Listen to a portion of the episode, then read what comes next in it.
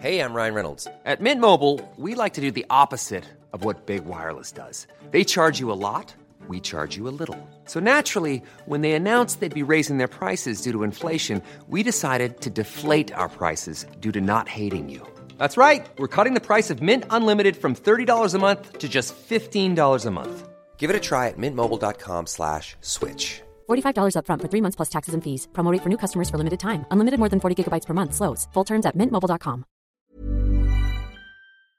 Beim dritten Pop and Blues Festival war Hendrix angesagt und die zwei Jahre vorher wurde ich so richtig zum absoluten Hendrix-Fan. Das hat mich wirklich absolut gekickt und da war Hendrix angesagt, im September sollte das sein, 1970. Und da habe ich dann meine Mutter wirklich bekniet. Und mein Vater war gestorben und meine Mutter musste die zwei Bengels irgendwie durchbringen irgendwie und musste arbeiten und machen und tun.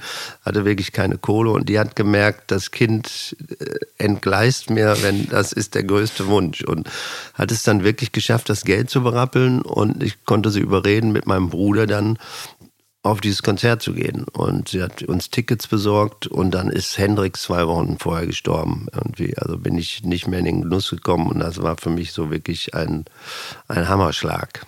Das glaube ich.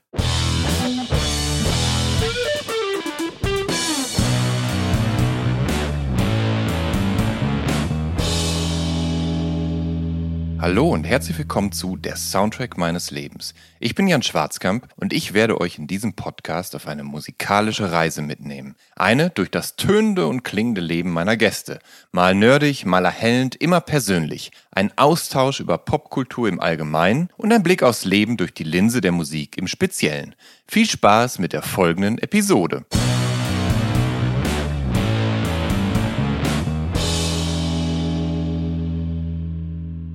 Zu Gast in dieser Episode von der Soundtrack meines Lebens ist Stefan Stoppock.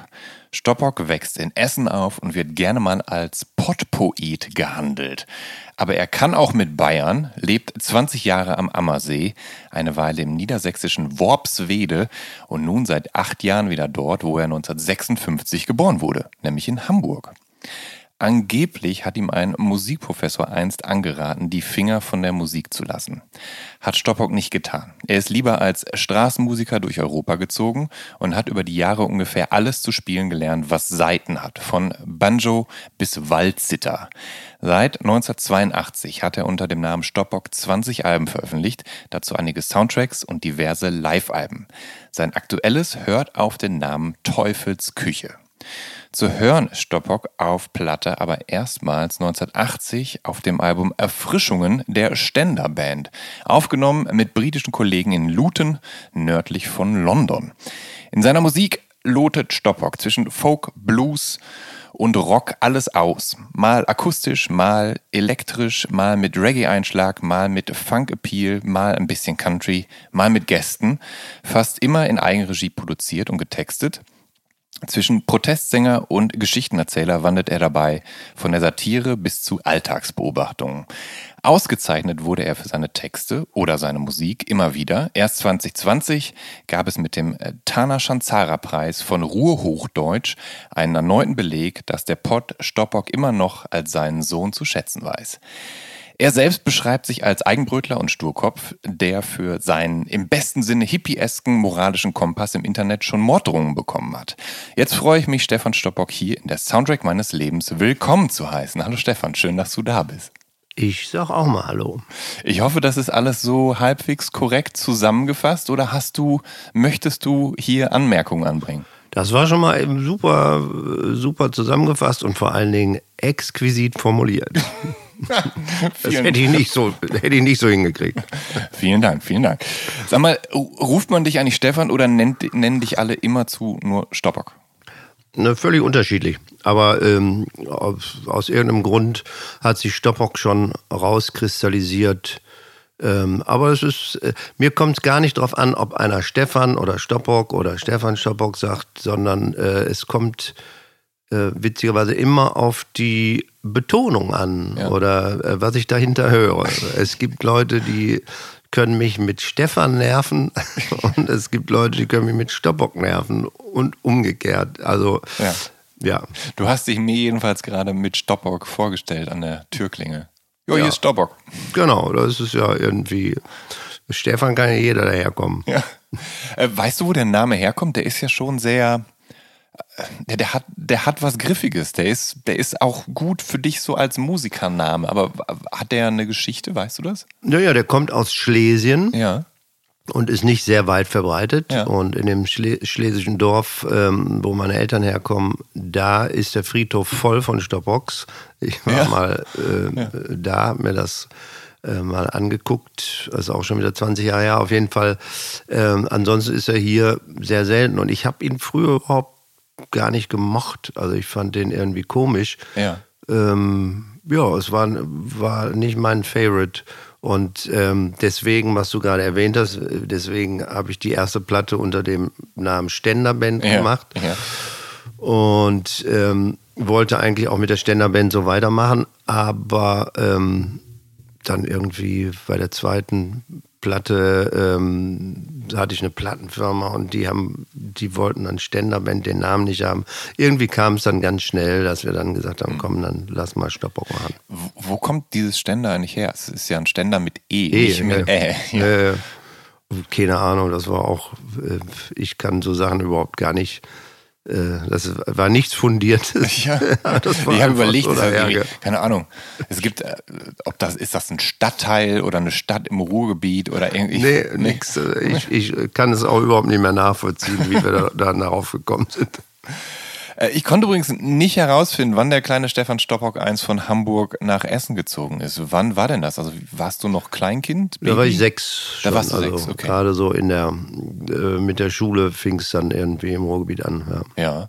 Ähm, und deine Eltern, die hatten nie wirklich was mit Musik am Hut. Also haben die nicht mal so, wo ihr ja aus Hamburg kommt, mal irgendwie Shanties und Seemannslieder gehört oder irgendwie deutsche Schlager, um die Weltkriegsdepression abzuschütteln oder sowas? Nö, nö, ich meine, wie gesagt, meine Eltern sind äh, die klassische Flüchtlingsfamilie gewesen, Ja. wo sich die ganzen Angehörigen in Hamburg äh, wiedergefunden haben oder das war ihr Verabredungsort. Mhm. Ja. Und äh, die waren mit völlig anderen Sachen beschäftigt. Da äh, war nichts mit, mit. Also Ja. beim Feiern schon irgendwie saufen und äh, aber dann wurden äh, eher so polnische Sachen rausgehauen, die ich irgendwie mit denen ich nichts anfangen konnte. Ähm, aber was ist so deine früheste musikalische Erinnerung oder dein erstes musikalisches Aha-Erlebnis? Hattest du das noch als, als kleines Kind in Hamburg oder war das erst? Ähm, b- b- ja, in, nee, nee, ja, nee, ja, nee. aber ja, aber nein, aber ja. Ähm, äh, muss ich natürlich überlegen, dass ich nichts Falsches sage. Ja. Weil das Netz ist ja schon voll mit falschen Informationen. Deswegen sollten wir bei der Wahrheit bleiben. Ähm, nee, ich glaube, das erste wirkliche BAM-Erlebnis äh, äh, musikalisch war in der, war dann schon in Essen, aber ziemlich am Anfang in der Kirche. Also meine Eltern waren natürlich streng katholisch und ich bin sofort in Essen, äh, habe ich, war ich aktiver Ministrant und so. Und ähm, ich habe da eine Single gekriegt von meinen Eltern aus irgendeinem Grund. Also ich habe mich immer darüber aufgeregt oder ich fand es immer langweilig, wie in der Kirche, äh, das weiß jeder, der mal in der katholischen Kirche war, wie da gesungen wurde und wahrscheinlich immer noch gesungen wird. Ich weiß es nicht mehr, ich möchte es mir nicht mehr anhören. Auf jeden Fall ähm, war das irgendwie sowas von langweilig und äh, uninspiriert. Und damals zu der Zeit war, ähm, hat man immer am Ende von der Kirche beim Ausgang, damals wurde immer für die Diaspora gesammelt, für die armen Schwarzen. Also damals hat man auch das N-Wort noch gesagt, äh, Kinder. ähm, die, da war dann immer so, so, eine, so, eine, so ein äh, Kind, so ein schwarzes Kind mit so einem, äh, äh, wo man Geld reinschenkere und dann hat der Kopf immer genickt, äh, genickt und hat sich bedankt irgendwie so. Ach du Jemini. ja, das war irgendwie ganz, ganz gruselig. So. Und ähm, bei irgendeinem, äh, weiß nicht, irgendwie war, war das in der Kirche so, äh, in dem Zusammenhang, dass da Singles verteilt worden sind von einer afrikanischen Messe, Misaluba. Mhm.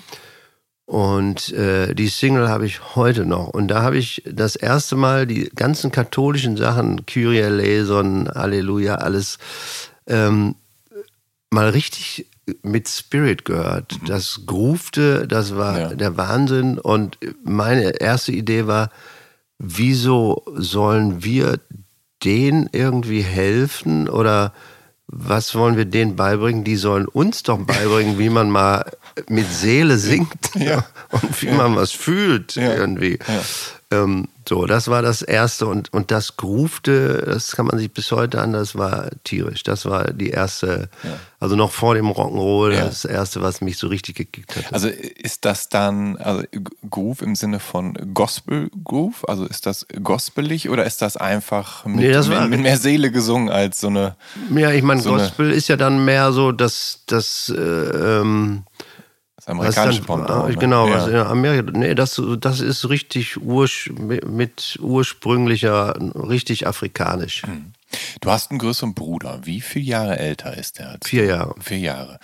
Und der ist essentiell, was deinen Zugang zur Musik angeht, ähm, die ab so Mitte, Ende der 60er angesagt ist. Wie sah das aus mit dir und deinem Bruder ähm, und seiner Musik? Hattet ihr ein gutes Verhältnis und äh, hat, hat er dir dann Sachen vorgespielt? Ähm, ja, ich meine, wir hatten ein okayes Verhältnis, äh, wie das so unter Brüdern ist. Man hat sich irgendwie auf die Glocke gehauen. Und man musste natürlich die ganzen Aggressionen, die die Eltern im Krieg miterlebt haben, irgendwie äh, verarbeiten. Ja. Aber wir haben halt in einem Zimmer geschlafen zusammen und also am Anfang die ganze Familie und dann hatten wir ein Extrazimmer zum Glück irgendwo im Keller, mein Bruder und ich. Und weil er eben älter war, konnte er schon, ähm, äh, hat er immer bis tief in die Nacht BFBS gehört. Ja. Also das war eben ja. der Sender. Da ist mir auch übrigens erst sehr viel später so klar geworden, äh, diese Trennung in Deutschland, ne, dass äh, bis Ruhrgebiet, Ende Ruhrgebiet unten äh, haben alle BFBS gehört, das war ja von den Tommys besetzt. Ja. Und äh, dann in, in Süddeutschland äh, war AFN. Und mhm. das merkst du heute noch an, an, der, an den Musikern, die aus äh, Süddeutschland, gerade so die, diese Mannheimer Gegend, äh, alles, das, das, die haben alle schon so mehr den American Style gehabt. Und ich habe mich immer nach England orientiert. Ich ja. fand immer die, die Folk-Szene, die englische irgendwie. Und das, die ganze englische Musik. Auf jeden Fall, mein Bruder hat immer irgendwie des Nächtens BFBS gehört. Ich hab, bin dabei eingeschlafen bin morgens aufgewacht und habe irgendwie den ganzen Sound im Kopf gehabt. Und das war so die, die extreme Prägung. Ich hatte, ja, das hat sich so richtig in die Festplatte gebissen. Ja, die waren auf jeden Fall mit dem Sender weiter vorne mit dabei und eben nicht so konservativ und steif wie das deutsche Radio. Ne? Und selbst, ja, klar, ja. deutsches Radio konnte du absolut ja. nicht hören. Nee. ähm, hatte dein Bruder auch Platten besessen und Platten, in die du am, im Zweifel sogar dran durftest? Ähm, also wir hatten, weil wir keine Kohle hatten, war, das äh, ganz, ganz wenig. Ja. Äh, ab und zu mal gab es mal eben eine Single. Mein Bruder dann, äh, ja, als er dann schon, also ich zwölf war, er 16, da hat er schon, glaube ich, eine Lehre gemacht oder irgendwie was und konnte sich dann schon ein bisschen mehr leisten. Mhm. Und dann durfte ich natürlich schon die Platten auch hören. Also ja. das ging schon. Und ja. ich hatte aber natürlich äh, schon versucht, gegen meinen großen Bruder so einen eigenen Geschmack aufzubauen. Weil ich fand natürlich erstmal alles toll, was er mir da, und äh, der hat immer so, weiß ich nicht, äh, kann mich an so Situationen erinnern, dass er äh, eine Single von den Brainbox hatte. Das war äh, Jan Ackermann, ja. holländischer Gitarrist. Und äh, der hatte schon so ein, diese Brainbox haben so versucht, äh, äh, Cream, Hendrix und Sound zu machen. Mhm. Und er hatte diese Single und ähm, hat, hat mir, die, das hat er immer gerne gemacht, dass er die aufgelegt hat und nicht gesagt hat, wer das ist und ich musste dann raten, wer das ist. So. Ja. Und dann habe ich diese Wawa-Gitarre gehört und dachte, ah, Cream, äh, nicht, äh, Hendrix sein, kann ja nicht sein. Äh, so, das war immer so sein Lieblingsspiel. Ich glaube, Progressive Blues hat man das früher genannt, oder? Ja, ja, Diesen vielleicht. etwas schwereren und, und so, der sich so ein bisschen auch von der klassischen Blueswelle distanziert hat. Ja, ja, Die, genau. Und, Ähm, und ich, ja. muss ich da einhaken, ich habe äh, meinen, ähm, weil wie gesagt, er, ich wollte natürlich nicht immer alles auch toll finden, was mein Bruder toll fand. Ja. Und er, er ging immer schon mehr in Richtung äh, so intellektuellere Sachen, äh, so anspruchsvollere Sachen, Jazz und äh, war ein Cineast bis heute, also hat irgendwie alle Filme gesehen und so weiter. Und ich war mehr dann, äh, ich habe mir dann so ähm, Sachen rausgesucht, die er überhaupt erstmal ganz furchtbar fand. Wie zum Beispiel, also meine erste Band, die ich dann richtig abgefeiert hatte, war ein Blue Cheer. Ja. Äh, Das war, also auch wenn du das heute hörst, das ist Punkrock Ja. irgendwie. Damals gab es aber den Begriff noch gar nicht. Das war aber- sie, 67, Ich 68. glaube, man hat äh, Troglodyte Rock gesagt, also Troglodyten, der Höhlenmenschenrock. Ja, das habe ich noch nicht Spä- gehört. Später hat man dann Proto-Punk gesagt, glaube ich, weil sie zum Teil den Punk vorweggenommen haben mit diesen Ja. unfassbar Ja, kaputten, übersteuerten Aufnahmen. Absolut und absolut schräg, äh, schräge Töne und, äh, und einfach nur wild. Diese Dekonstruktion des Summertime Blues ist äh, unglaublich. Da und da, war, da hatte ich einen in der Klasse, äh, der hatte irgendwie, der war schon mehrfach sitzen geblieben, war auch schon älter und hatte irgendwie reiche Eltern. Ja. Der hieß äh, Vom Schem oder so irgendwie.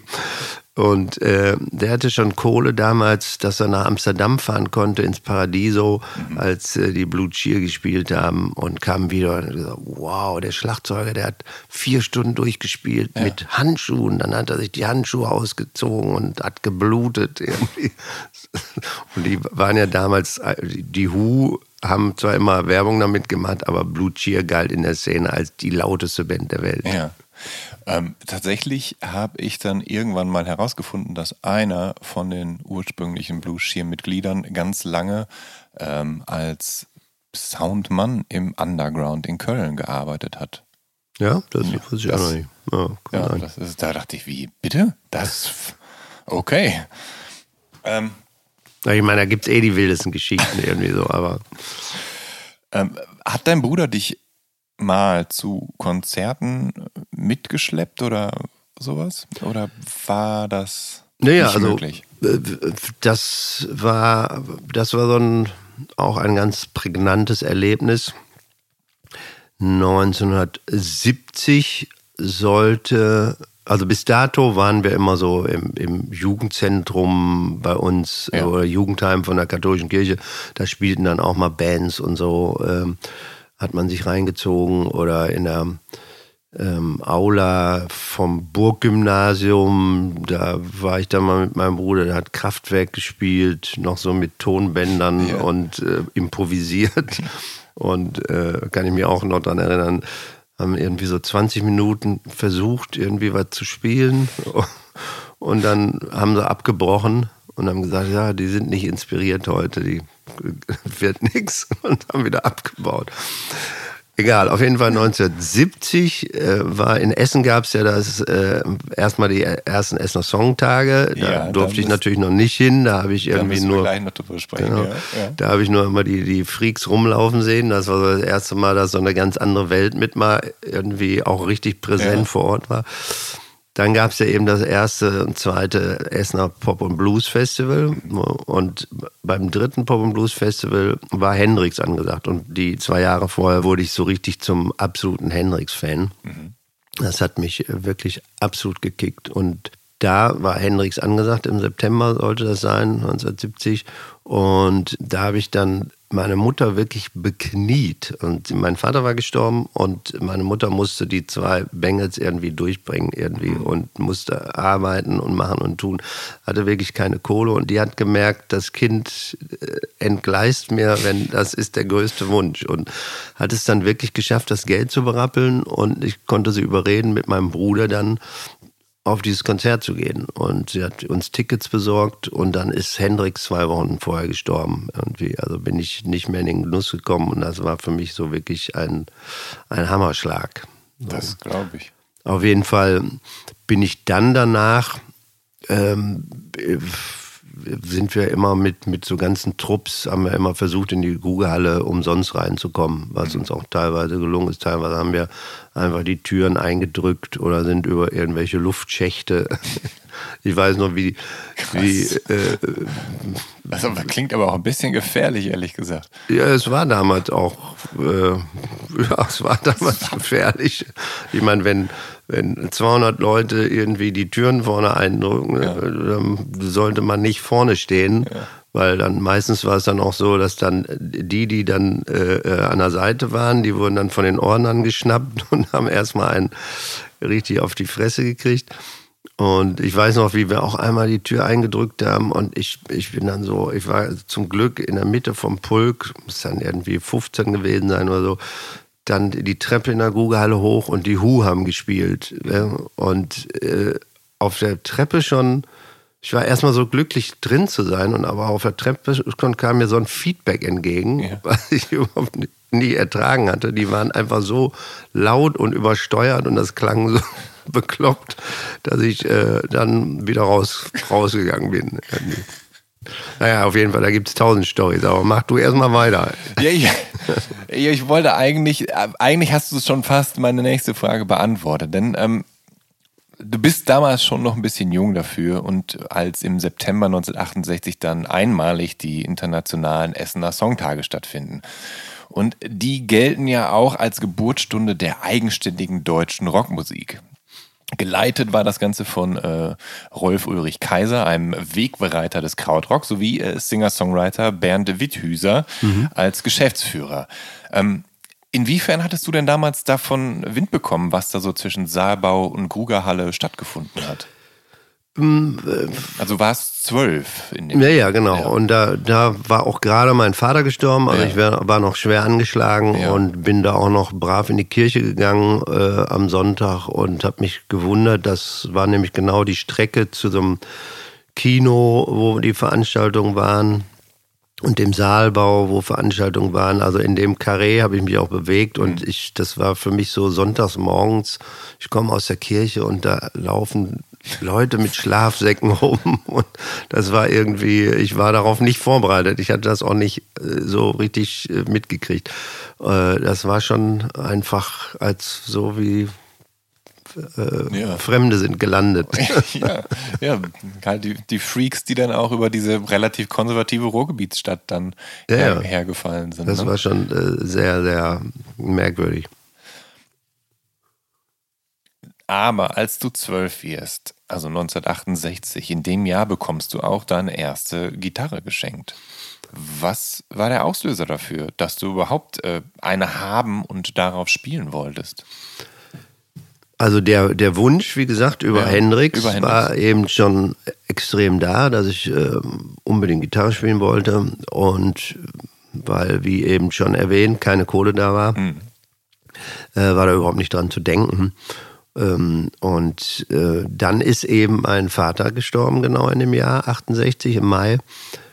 Und das hat bei mir so dermaßen reingehauen, dass ich äh, ja irgendwie nicht, nicht zu beruhigen war eigentlich. Und dann hat meine Mutter auch da das Richtige gemacht und hat irgendwie Geld zusammengerappelt, um mir eine Gitarre zu kaufen. Und das ist mir erst Jahre später so bewusst geworden, äh, dass ich das bis heute, also das hat mich so geprägt, die Tatsache, dass mein Vater erst sterben muss, dass ich das, das was ich mir am meisten wünsche, kriege. Ja. Äh, das war so ein, ein Gefühlsdilemma und so ein Durcheinander, was aber bis heute äh, oder gerade früher dann äh, mir gezeigt hat, ich darf damit keinen Scheiß machen. Also äh, oberflächlich ja. ist nicht, weil ja. das das, äh, wenn ich, wenn die, diese Verknüpfung, die hat mir diese Bürde auferlegt, äh, Bürde klingt ne negativ, also ja. diese frohe Bürde auferlegt, ähm, immer was Wahres auch damit zu machen. Und gleichzeitig nehme ich an, hatte dann die Gitarre auch einen therapeutischen Effekt, oder? Also du konntest deine Trauer quasi an der Gitarre Ja. abbauen, so ein bisschen, oder zumindest Ja, ja, vielleicht total. auch in, in, in ersten eigenen Songs kanalisieren. Ja, ich habe dann sofort, also mit, mit 13 hatte ich meine erste Band. Ja. Äh, Wir haben äh, auch alles nur eigenes Zeugs gemacht. Ich habe Ja. witzigerweise noch letztens, ich habe so ein altes Grundig-Tonband, TK23, ähm, beziehungsweise das Originale war kaputt. Das hatte ich mir dann über Ebay nochmal irgendwie gekauft, habe die Bänder wieder eingelegt. Und das Irre ist, die, die, die funktionieren noch. Also manche fiepen dann so, ne? irgendwie so gibt es Beschichtungen ab. Aber ähm, einige spielen noch und haben einen tierischen Sound. Und da habe ich dann äh, Probeaufnahmen gefunden von meiner Band mit 13. Ja. Irgendwie, das ist völlig irre.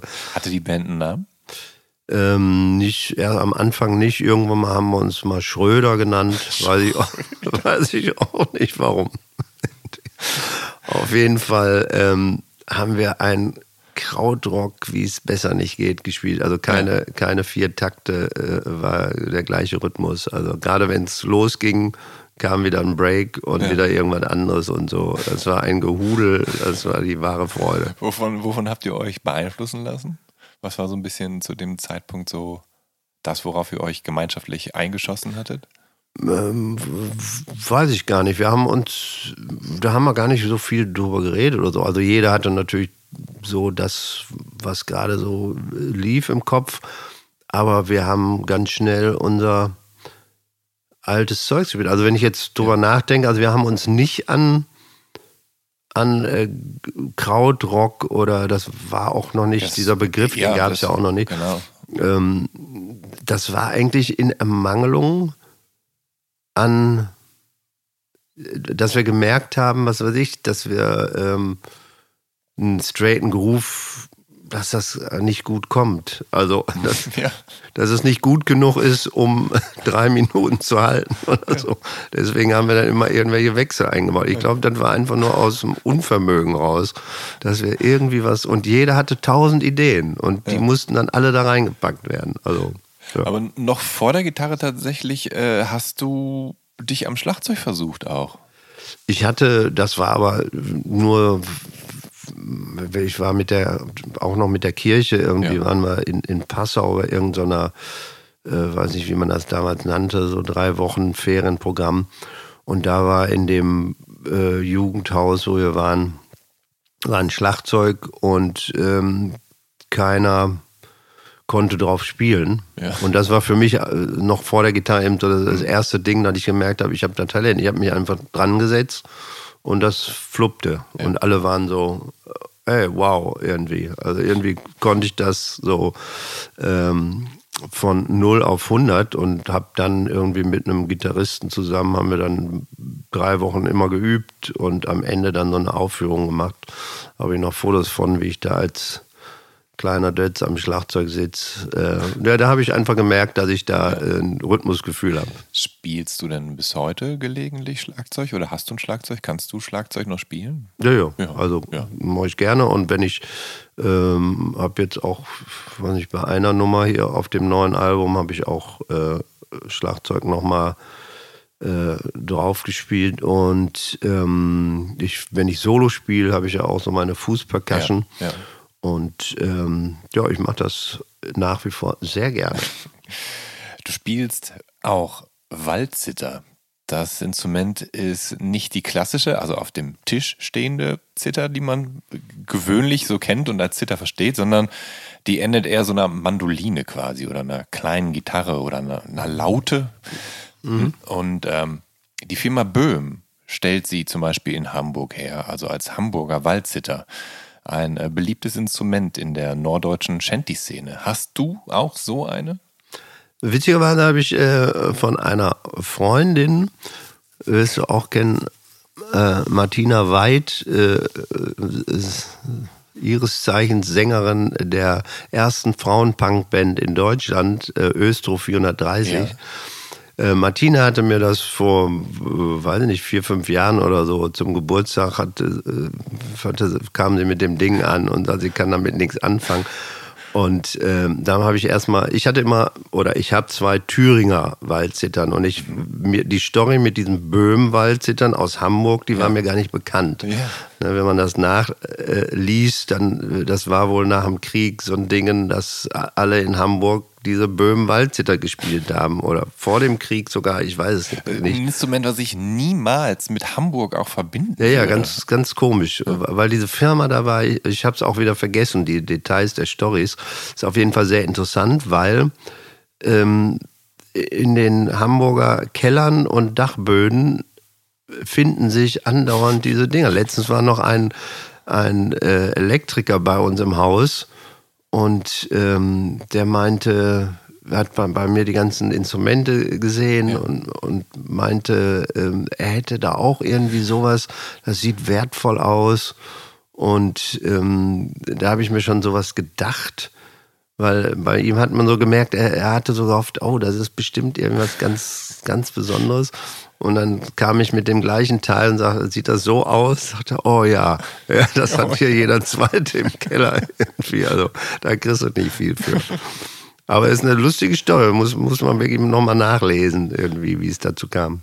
Und du spielst gerne fünfseitiges Banjo, das sogenannte Bluegrass Banjo. Und damit sieht man sich dich ja auch äh, in Rocker-Pose auf, auf dem Album Stoppock von 1990. Äh, wie ist das Banjo in dein Musikerleben gekommen? Das war in meiner Straßenmusikerzeit. Mhm. Ähm, das ist auch eine sehr, sehr lustige Story. Ich ähm, bin erstmal mit, ja, mit 19 bin ich äh, losgefahren mit einem Freund aus Essen. Wir haben uns einen alten Ü-Wagen vom BDR umgebaut, also selber so eingerichtet mit Bett und, und so weiter. Ja. So ein Mercedes-Bus und sind irgendwie los nach ähm, in den Süden und ähm, haben dann, und der, der Freund, der mit mir war, der hat so, kann ich mich auch noch dran erinnern, so auf der Fahrt, wo wir losgefahren sind, hat er gesagt, ich komme nie wieder nach Essen zurück. So, das ist, das war's jetzt und jetzt in die, in die Welt. Und nach drei Monaten oder so war irgendwie was, dass er nicht mehr konnte, keinen Bock mehr hatte, keine Ahnung. Auf jeden Fall habe ich ihn dann wieder zurückgefahren. so. Und dann war ich ähm, zwei, drei Monate in Essen bei einer Freundin, bin ich untergekommen und auf irgendeiner Party habe ich einen Engländer kennengelernt, Tony Payton, der auf der Party astreines äh, Five-String-Banjo gespielt hat, also wirklich. Bluegrass-Zeugs. Äh, und der war in Duisburg äh, Ingenieur für Flugzeugtechnik, irgendwie sowas. Und ich habe so aus Spaß, ich habe das so gehört und das ist, Banjo ist einfach laut. Ne? Und ich habe gesagt, ey, in zwei Wochen fahre ich wieder Straßenmusik machen, äh, komm noch mit irgendwie, so, mit so einem Teil irgendwie, da sind wir ganz weit vorne. Ne?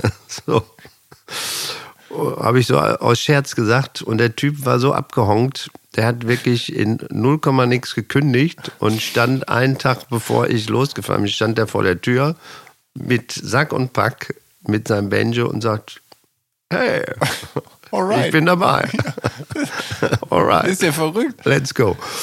Ja, dann bin ich mit dem los ja. und ähm, dann waren wir, glaube ich, zwei Jahre oder so äh, zusammen unterwegs und von dem habe ich mir das Banjo, da habe ich mir selber ein Banjo geholt ja. Und habe mir das äh, Banjo spielen, weil das ist ja faszinierend, weil du kannst ja mit einfachen Mitteln eine un unglaubliche Wirkung erzielen beim ja. Banjo. Das ja. ist ja so ein, ja. Ich habe vorhin äh, Bernd Witthüser schon ähm, erwähnt. Und Bernd Witthüser und Walter Westrup, bekannt als psychedelisches Folk-Duo Witthüser und Westrup, ähm, mit den beiden hatte Essen ja zwei immens einflussreiche Kulturschaffende, die sich dann auch eben darum bemüht haben, Essen auf die musikalische Landkarte zu holen. Bist du mit den beiden je in Berührung gekommen? Ja, äh, absolut. Also erstmal war es so, wo ähm, ich noch so klein war und da keinen Kontakt zur Szene hatte, da haben die teilweise auf der Straße, auf der Kettwicker Straße, Limbecker Straße in Essen Straßenmusik gemacht. Und ähm, dann bin ich aber schon, die wohnten dann im Walpurgistal in irgendeiner so WG. Und da kannte ich einen, der mit denen da wohnte. Da bin ich mal so grob, aber da war ich noch so ohne, ja, kam ich mehr klein und, und dann waren die Superfreaks, ne? Ja. Und die waren irgendwie ja ganz weit vorne. Hatten schon Fernsehauftritte und ihre ersten Songs. Und dann sind die ja weggezogen aufs Land ins Sauerland. Da gibt es übrigens noch, wenn du das noch nicht gesehen hast, gibt es ein WDR. Ähm, Reportage über die beiden. Das waren ja die ersten, die dann äh, aufs Land gezogen sind und das, dieses ja, so Ding abgefeiert haben. Und Bernd, den ich dann auch später äh, sehr oft getroffen habe, äh, der war der absolute Kiffer vor dem Herrn und das, das kann man auch. Der große man, Hit ist ja auch Nimm noch einen Joint, mein genau, Freund. Genau, Nimm noch einen Joint, mein Freund. Und äh, da gibt es dieses wahnsinnige Interview mit denen, wie die da vor ihrem Bauernhaus, da haben die auch ein Album gemacht, Bauer Plath. Ja. Ähm, genau. so. Und äh, wie die da äh, stehen und der Interviewer, ich glaube, das war sogar ein ganz bekannter Sprecher, ähm, den Namen jetzt vergessen und egal, auf jeden Fall, äh, der fragt die dann, warum die jetzt auf dem Land sind und so und dann steht da Bernd völlig zugekippt und so klischeemäßig, wie es klischeemäßig ja nicht geht, sagt, du weißt so, äh, in der Stadt, ne, dieser Lärm, ne, und weißt du, hier, ne, auf dem Land, ne, diese Ruhe, ne, so, der war, und der Walter, den ich auch, äh, Walter, Walter hat ja dann nachher so eine Skiffelband gehabt. Ja. Äh, äh Walter hat die Meierpumpe, die habe ich dann auch mal produziert und so. Und ja. Walter, Bernd ist schon verstorben ja, und äh, Walter lebt noch. Den habe ich auch letztens noch getroffen. Arbeitet als Künstler in Essen, glaube ich. Äh, in Essen, ja. Also, aber der macht nichts mehr Musikalisches. Okay. Der hat auch, der war eigentlich so äh, der hat beim TÜV gearbeitet und so und hat nebenbei Musik gemacht. Und dem war das alles damals schon zu viel. Ja. So, und äh, hatte da keinen Bock drauf. Und äh, Bernd ist ja dann nach, nach äh, Italien, hat da nur noch Straßenmusik gemacht und hatte auch keinen Bock auf den ganzen Rummel. Und Bernd habe ich aber dann die letzten Jahre öfters getroffen bei irgendwelchen Hippie-Festivals auf Fehmarn, ja. Hendrix-Festival und so. Und, ähm, oder der, wo ich noch in, am Ammersee gewohnt habe, hat er mich öfter angerufen, wenn er von Italien, äh, einmal hat er mich angerufen, äh, dass er, ist in, bis in Ulm steht, der mit seinem Porsche, der hat so einen gelben alten Porsche, der hat da auch mal gepennt. Ähm, der wird in Ulm stehen und hätte keine Kohle mehr für Sprit. Irgendwie wäre ich mal ausgegangen, ob ich ihm nicht helfen könnte und so. Also der war bis zu seinem Tod absoluter Freak und ein ja. sehr, sehr extrem lustiger Typ. Und ebenfalls so ein Urgestein aus dem Ruhrgebiet zwischen Singer-Songwriter und Krautrock ist Peter Bursch, der Gitarrenlehrer der Nation. Der wohnt ja in Duisburg. Haben sich eure Wege mal gekreuzt oder hast du am Ende tatsächlich mit Peter Burschs Gitarrenbüchern auch ein bisschen Gitarre gelernt? Nein, das habe ich nicht gemacht. Und ich möchte nichts Böses sagen, aber auch Peter sollte da mal öfter reingucken in seine Bücher. Nein, Peter ist ein ganz, ganz lieber Typ und hat einfach da, aber das ist so eine ganz andere Abteilung, der, ja. weiß ich auch nicht, der, wie der das geschafft hat, diese Dinger so nach vorne zu bringen, keine Ahnung. Es ist äh, ja. sehr lustig. Ich habe den auch äh, beim äh, wie, wie heißen das, ähm, Herzberg Festival, ja, hatte ich den vor ein paar Jahren getroffen. Genau. Ähm, angeblich hast du dann mit 15 schon dein erstes Geld mit Musik verdient und bist du dann in, in den Fußgängerzonen im Ruhrgebiet aufgetreten. Weil nee. die sind natürlich prädestiniert dafür. Angelo Kelly hatte mir das hier im Podcast erzählt, dass die Kelly Family hier in Deutschland auch so eine große Popularität bekommen hat, weil unsere Städte alle so super ausgerichtet sind für Straßenmusiker. Mhm. Das heißt, äh, da kommen die Leute vorbei. Du kannst dich in die Innenstadt stellen, die Leute hören dich. Wenn du in irgendeinem, in irgendeinem anderen Land in irgendeinem Kaff, da gibt es dann nicht so ein Stadtzentrum, wo die Leute vorbeiflanieren. Und äh, deshalb sind die Kellys so populär geworden. Ich weiß. Ja, ich weiß. Also die haben das ja wirklich auch, auch die hatten ja sogar, glaube ich, jemanden in Essen auch, der, der, sich da drum gekümmert hat. Die waren da irgendwie öfter konnte man die da irgendwie erblicken. Nee, ich habe mein Geld schon, ähm, also damals habe ich mich noch nicht getraut, so Straßenmusik zu machen oder weiß ich gar nicht. Nee, aber ich habe schon in, ich bin ja dann über die Folkszene in Witten, mhm. äh, die, das ist auch so ein Kapitel für sich, also was die wenigsten auch einfach wissen. Ja. Anfang der, der 70er war Witten quasi das europäische Zentrum der Folkmusik. Und da war eine okay. Frau, Hildegard Dömner, die war damals steinalt für uns, 40 Jahre, äh, war Witwe und sie hat so ein halbes Haus gehabt in Witten in der Steinstraße. Und da haben die äh, ganzen Musiker, die hat so einen Dachboden ausgebaut ja. und hat Veranstaltungen gemacht äh, bei einem Griechen im Hinterzimmer. So mhm. wirklich, da bin ich das erste Mal mit der Folkszene in Berührung gekommen und habe das erste Mal gemerkt, wie wahnsinnig das ist, äh, dass Leute mit einer Gitarre da sitzen, ohne Verstärkung, ohne alles, ohne das ganze Brimborium, ne, Geschichten erzählen und äh, die Leute unterhalten und äh, wahnsinnige Musik machen. So, das war das, was mich äh, dann ziemlich schnell auf die Folk-Geschichte gebracht hat. Und äh, Hildegard war so ein Mentor, kann man sagen. Die hat mhm. früh irgendwie mein Talent erkannt und da durfte ich dann da schon spielen und dann habe ich auch so in den umliegenden Folkclubs, da waren viele im Ruhrgebiet in Hagen und so ganz voll, da habe ich gespielt und habe da schon irgendwie so weiß nicht, meine 50 Mark am Abend gehabt, was schon irgendwie. Das ist ja ähm, gar nicht schlecht. Genau. Ja. Und ich habe ähm, dazu äh, gibt es eine wirklich Wahnsinnsstory, die, äh, die auch, auch, wenn ich sie erzähle, ich, denke ich immer noch, äh, was für ein Wahnsinn. Ähm, es gibt ein, damals gab es äh, Eddie und Finbar Fury. Weiß nicht, ob ihr von denen gehört habt, wahrscheinlich nicht, nee, wenn ihr da nicht so bewandt. Das waren die ersten Iren, die irische Musik so nach, nach Deutschland gebracht haben. Danach waren dann ja so äh, die Dubliners und so. Ja. Im, aber das waren wirklich so die ersten. Ähm, so ein Brüderduo. Und Eddie ist schon auch tot, aber Finbar Fury der lebt immer noch. Und der ist, äh, wenn man recherchiert, in Irland wirklich ein so Godfather of Irish Folk. Ja. Als äh, es gibt zum Beispiel ein schönes Interview von Jean McGone, Jane McGone, ähm, der leider jetzt auch verstorben ja. ist, ähm, zu seinem 60. hat er irgendwie, war ein großes Ding, da waren Johnny Depp und Bono und alle da. Und äh, auf die Frage im Interview, über wen er sich am meisten gefreut hat, war Fima Fury. So, nur mal, um ihn ne, in die richtige Ecke zu stellen. Also der ist wirklich ein, eine, eine Koryphäe.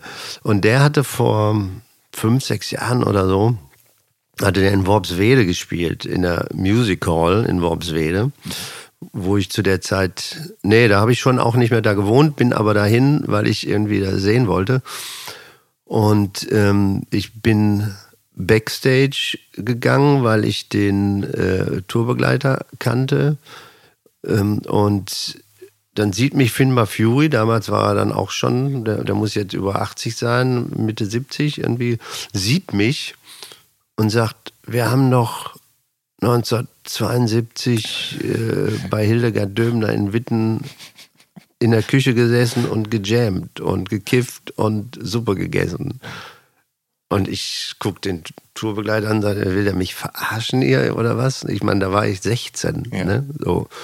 Und dann sagt er, nee, der hat ein, äh, der, der hat ein Gehirn wie ein Elefant und hat ein fotografisches Gehirn, keine Ahnung. Aber der hat mich nach diesen Jahren, obwohl ja. als, man verändert sich ja irgendwie, hat er mich erkannt.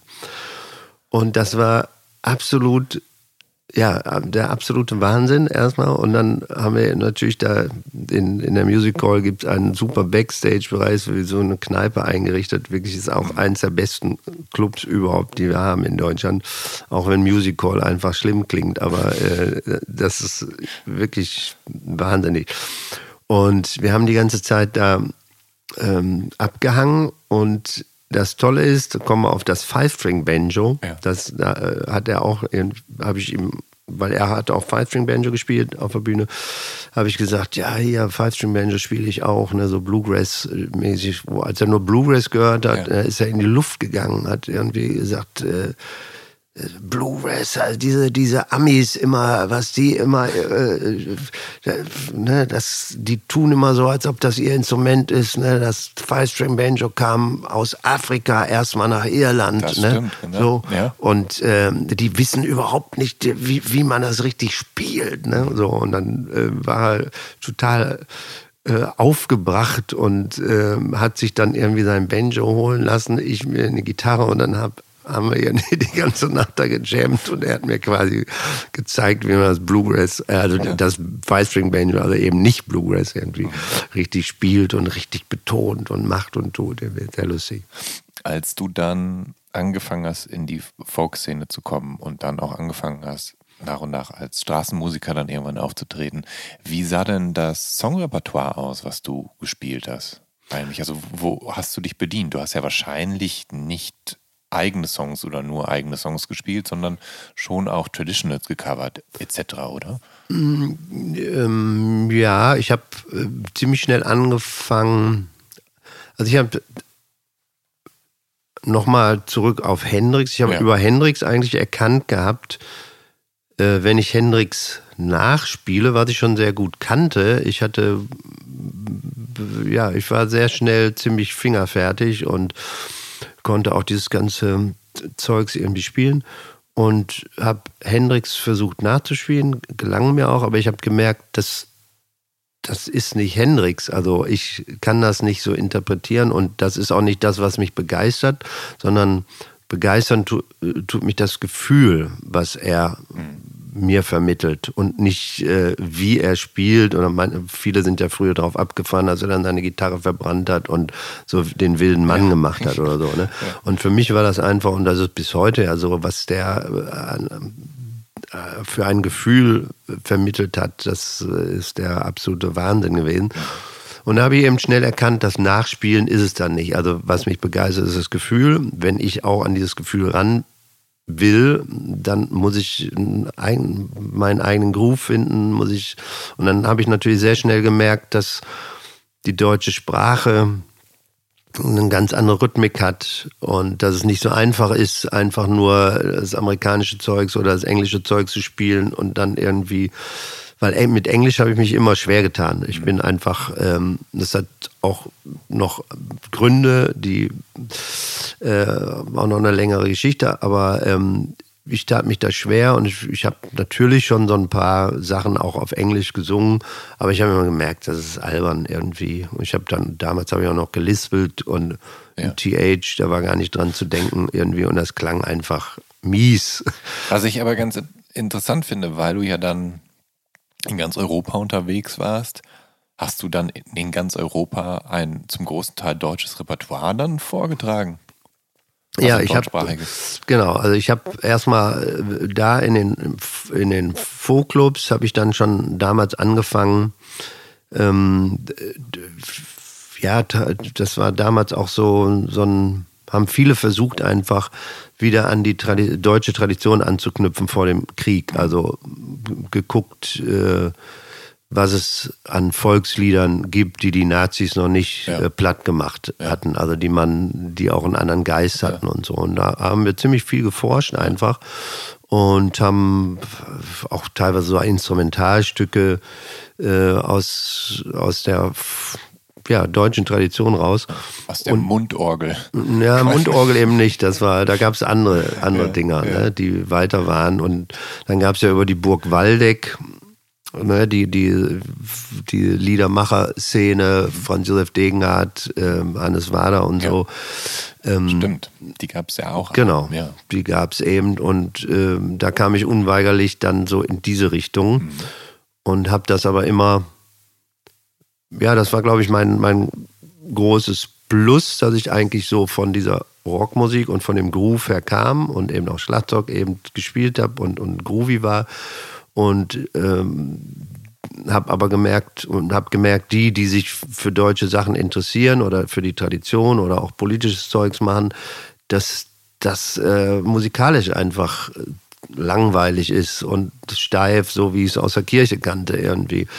Und deswegen habe ich da ziemlich schnell angefangen, das zu kombinieren. Und ich habe auch, weiß nicht, Hannes Wader ging ja auch damals äh, schon halbwegs, dass das irgendwie ganz groovy war. Aber ich habe dann versucht, so den Sachen irgendwie was Grooviges abzugewinnen.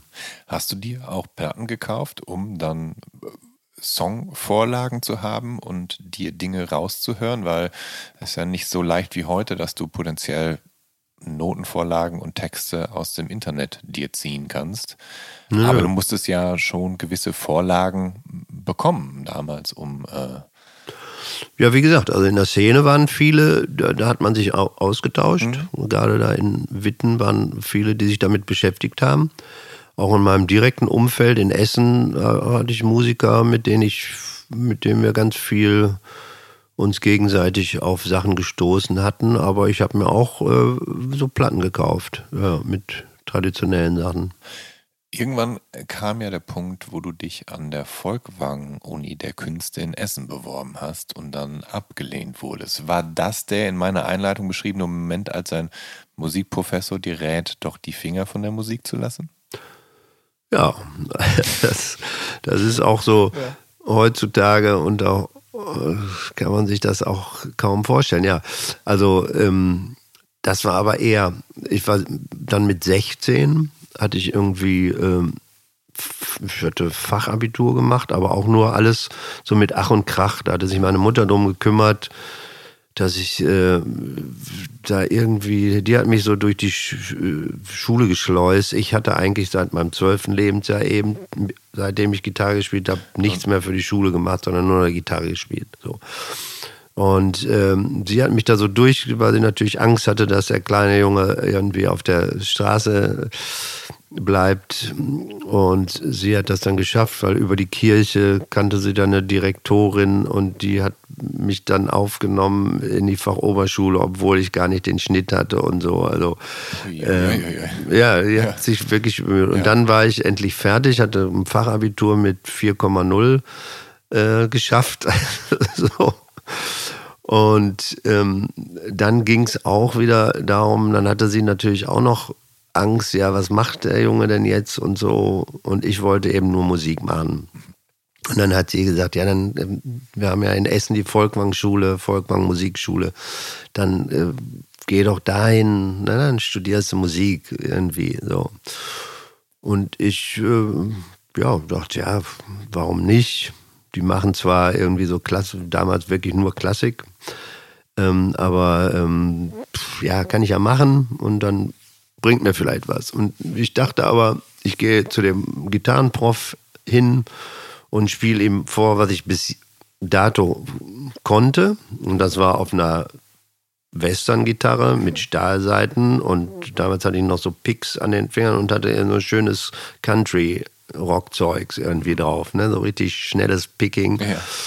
Und habe dem was vorgespielt und er es ist so wie aus so einem Film von ja früher irgendwie der ähm, hat schon, als er die Gitarre gesehen hat und dann meine Picks, der, das war der, nicht seriös ja. Der ganz schlecht geworden ja. und, und, meinte, ja, Hillybilly-Musik und äh, geht gar nicht und so und ähm, hat, hat mich dann da rausgeworfen und äh, hat überhaupt nicht, ja. nicht, ich war so wirklich so naiv, dachte ja, da muss doch weil ich ihm auch vorher gesagt hatte, ich weiß, ihr macht hier nur Klassik, ne? so äh, möchte ich auch lernen, aber ich kann ja jetzt nur das vorspielen, was ich jetzt schon kann und ja. dann werden sie hören, dass ich musikalisch bin und dass ich ein Gefühl habe. Ja. Das hat den alles nicht interessiert und der hat mich dann rausgeschmissen. Das, und, ist, aber, das ist aber wirklich ärgerlich. Äh, ja, weiß nicht, also am, am Ende, ich, ich bin für all diese ähm, äh, ich bin natürlich sehr dankbar, weil das hat bei mir den ersten dicken Stinkefinger äh, ja.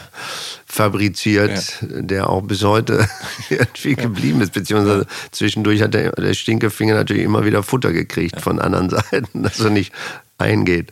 Und den Stinkefinger hast du dann gepflegt, indem du danach dann eben in Europa unterwegs genau. gewesen bist. Naja, also ich, ich habe wirklich, das weiß ich noch ganz genau, ich saß dann an der Ruhr auf der Bremeninsel in Essen-Werden eine halbe Stunde und nachdem der mich rausgeschmissen hatte und dachte, was war das jetzt? Äh, kann das sein? Ich unmusikalisch? nee, also und dann habe ich auch richtig, das, dann habe ich mich richtig auf den Pott gesetzt nochmal selber und habe total viel geübt und hatte dann später auch äh, zum Beispiel eine Band, eine, eine Jazzband, wo ich mit den Besten der Volkwang-Schule zusammengespielt hatte für meine eigene Rehabilitation. Ja. so ihm, er war mir dann egal, aber ich wollte es dann doch auch irgendwie wissen. Ja. Und ich habe mit den ganzen Jazzern, äh, ich habe immer schneller irgendwas rausgehört, bevor die ihre Noten irgendwie äh, gecheckt hatten, wusste ich schon irgendwie, wo der Hase langläuft. Und das war dann Genugtuung für mich. Und danach beginnt so ein bisschen auch, ähm, als du unterwegs bist, dann sagst du, du bist äh, vier Jahre Teil der freien Hippie-Kultur. Wie, äh, wie sah das aus? Also ist da gehört dieses der ausgebaute Ü-Wagen dazu, mit dem wir durch die Gegend gereist sind und dann ähm, dann halt durch Europa. Ich, wo bis wo weit bis wo seid ihr eigentlich gekommen in, in Europa? Ähm, nicht äh, allzu weit, weil ähm, ich, ähm, die spanische Grenze war zum Beispiel, also wir, waren nach Südfrankreich und ähm, haben uns die meiste Zeit so an der Côte d'Azur aufgehalten. Die sind wir mal rauf und runter gefahren. Und das ist ja eine schöne Ecke. Eine schöne Ecke, genau. Und Collioure, das letzte Örtchen ähm, unterhalb von Perpignan vor der spanischen Grenze, das war so, damals haben sich da die ganzen Freaks äh, getroffen. Und das, da habe ich die meiste Zeit abgehangen. Ja. So, weil das war einfach Schlaraffenland, weil man hat gespielt, äh, waren genug Touristen da. Und wenn genug irgendwie im Säckel war, hat man eingekauft und hat sich mit den Freaks am Strand irgendwie ein paar Tage, bis das Geld alle war, irgendwie vergnügt. Und ich bin dann aber weiter, weil ich damals ähm, keine deutsche Staatsangehörigkeit hatte. Die habe ich erst sehr spät äh, mir geholt. Ich war heimatloser Ausländer mhm. und ich ähm, hätte für ähm, Spanien irgendwie ein Visum gebraucht und das hätte weiß nicht, was gekostet oder ich habe es nicht gekriegt, keine Ahnung. Ich bin auf jeden Fall nicht über die spanische Grenze äh, gekommen und deswegen habe ich die meiste Zeit da äh, abgehangen und dann eben nach Italien rein. So irgendwie, also alles so an der, an der Küste.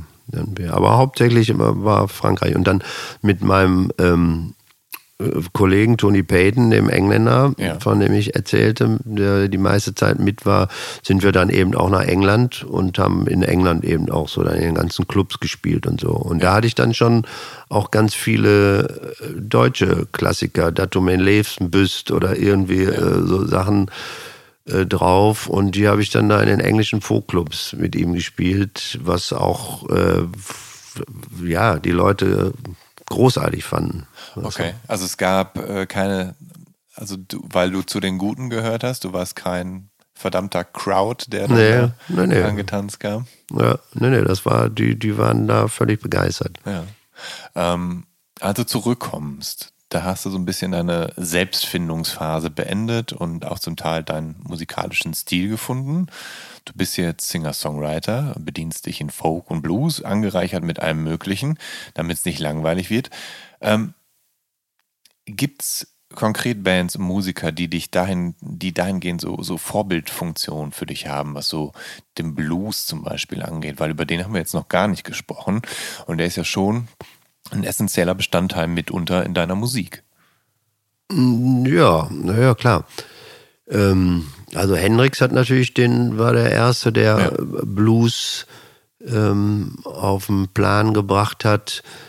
Dann habe ich aber auch damals schon ähm, so die ganzen alten Blueser, also mich da auch in der amerikanischen Geschichte, das hat mich interessiert. Also wo kommt das alles her? Und wir, über diese Misaluba, diese afrikanische Platte, da habe ich ja, ja. Äh, gemerkt, äh, der Ursprung liegt irgendwo anders und äh, wie ist das überhaupt? Und dann habe ich ähm, so Leute wie Big Bill Brunsey oder so, äh, so ganz alte schwarze äh, Country Picker ja. nannten die sich auch so, die einfach auf so einer Dobro-Art lauten Gitarre, um mhm. möglichst auch eben Lärm zu machen, um, weil die auch draußen ohne Verstärkung gespielt hatten. Ja, Dobo sind diese metallbeschlagenen Ja. Gitarren. Ne?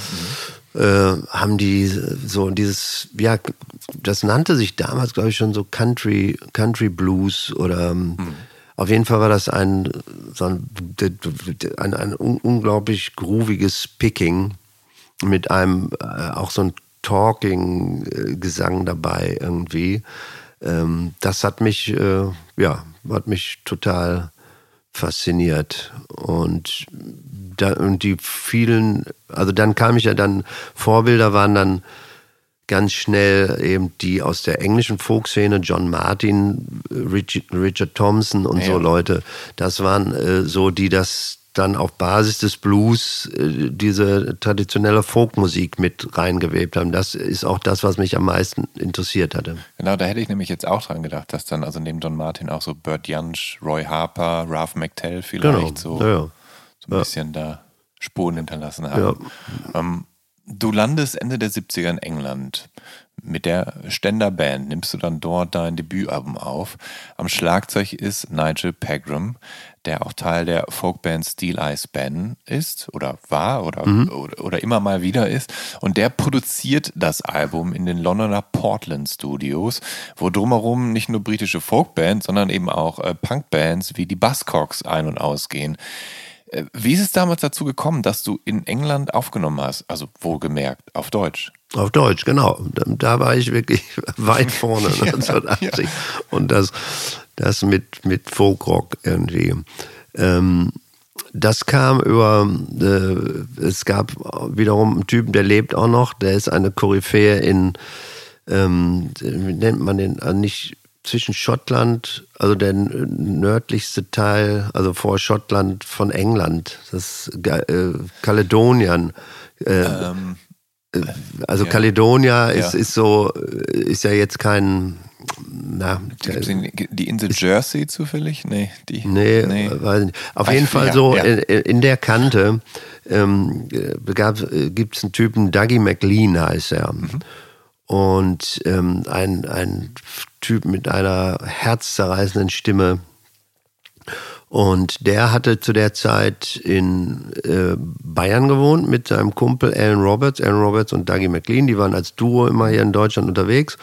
Und äh, die habe ich ganz oft auch in Witten eben da getroffen. Ja. So, und zu dem Zeitpunkt hatte ich auch in, in Bayern äh, schon mal zwischen Augsburg und, und ähm, München gewohnt, mit in so einer WG. Auf jeden Fall, da sind wir uns öfter über den Weg gelaufen und der hatte ein Album, das war produziert von Nigel Pegram. Und äh, das fand ich vom Sound, damals war das so, wenn du eine akustische Gitarre in, in Deutschland aufgenommen gehört hast, dann klang die immer mit einem Silber äh, Sound, äh, so, so, so sauber und irgendwie so Hi-Fi-mäßig. Und die Engländer hatten es irgendwie äh, sehr schnell drauf gehabt. Da, da klangen die Akustikgitarren, die haben geballert einfach. Ne? Das war so mittig, das war komprimiert, das hat einfach gerockt. Und ähm, der Sound hatte mich einfach fasziniert. Und dann habe ich über den Dougie McLean, äh, haben wir da Kontakt aufgenommen mit denen. Ähm, und war das dann eigentlich kompliziert für dich? Weil du sagst ja, du stehst mit dem Englischen so ein bisschen auf dem Kriegsfuß, du bist, du kannst es nicht so gut, aber du musst es dann natürlich auch im Zweifel erklären, wie du was haben willst. Oder wenn dir was nicht gepasst hat, musstest du das dann irgendwie erklären, wieso. Ging das alles oder war das haarsträubend manchmal? Ja, äh, das geht auf, äh, heute auch immer noch. Das, geht immer irgendwie. Ich meine, wenn man mit Musikern äh, zusammen ist, dann kann man sich immer irgendwie verständigen. Und äh, ich habe ja auch viel in Indien gemacht und äh, da ist es dann nochmal schwieriger, weil dann Ja. die, ver- auch wenn die, die reden natürlich, können besser grammatikalisch besser Englisch, aber äh, von der Aussprache her ist es natürlich ganz gruselig, aber man versteht äh, das natürlich. Und das ging damals schon, ja klar. Aber die, die Ständerband, die kommt nicht so richtig aus dem Quark oder beim Publikum nicht so gut an. Also irg irgendwo hapert Jedenfalls trittst du dann ab 1982 solo als auch mit Band unter dem Namen Stoppock auf. Und damit ist die Ständerband Geschichte. Ja, aber ja, ja, aber äh, das, äh, nee, das kam sehr gut an. Ja. So, und ähm, das hatte ja zur Folge, dass ich sofort einen Plattenvertrag angeboten gekriegt habe. Ja. Äh, zwei Jahre später. Ähm, weil diese Platte, obwohl bei einem englischen Label, hat die Furore gemacht in, in Deutschland. Und wir sind viele Leute darauf aufmerksam geworden und ähm, wollten was machen. Und ich bin dann an äh, Verleger gekommen in Deutschland, Rainer Felsen, äh, den kenne ich immer noch sehr gut. Auch ja. Äh, andere lustige Geschichte, aber ähm, der ist jetzt auch in Hamburg ähm, quasi mein Nachbar.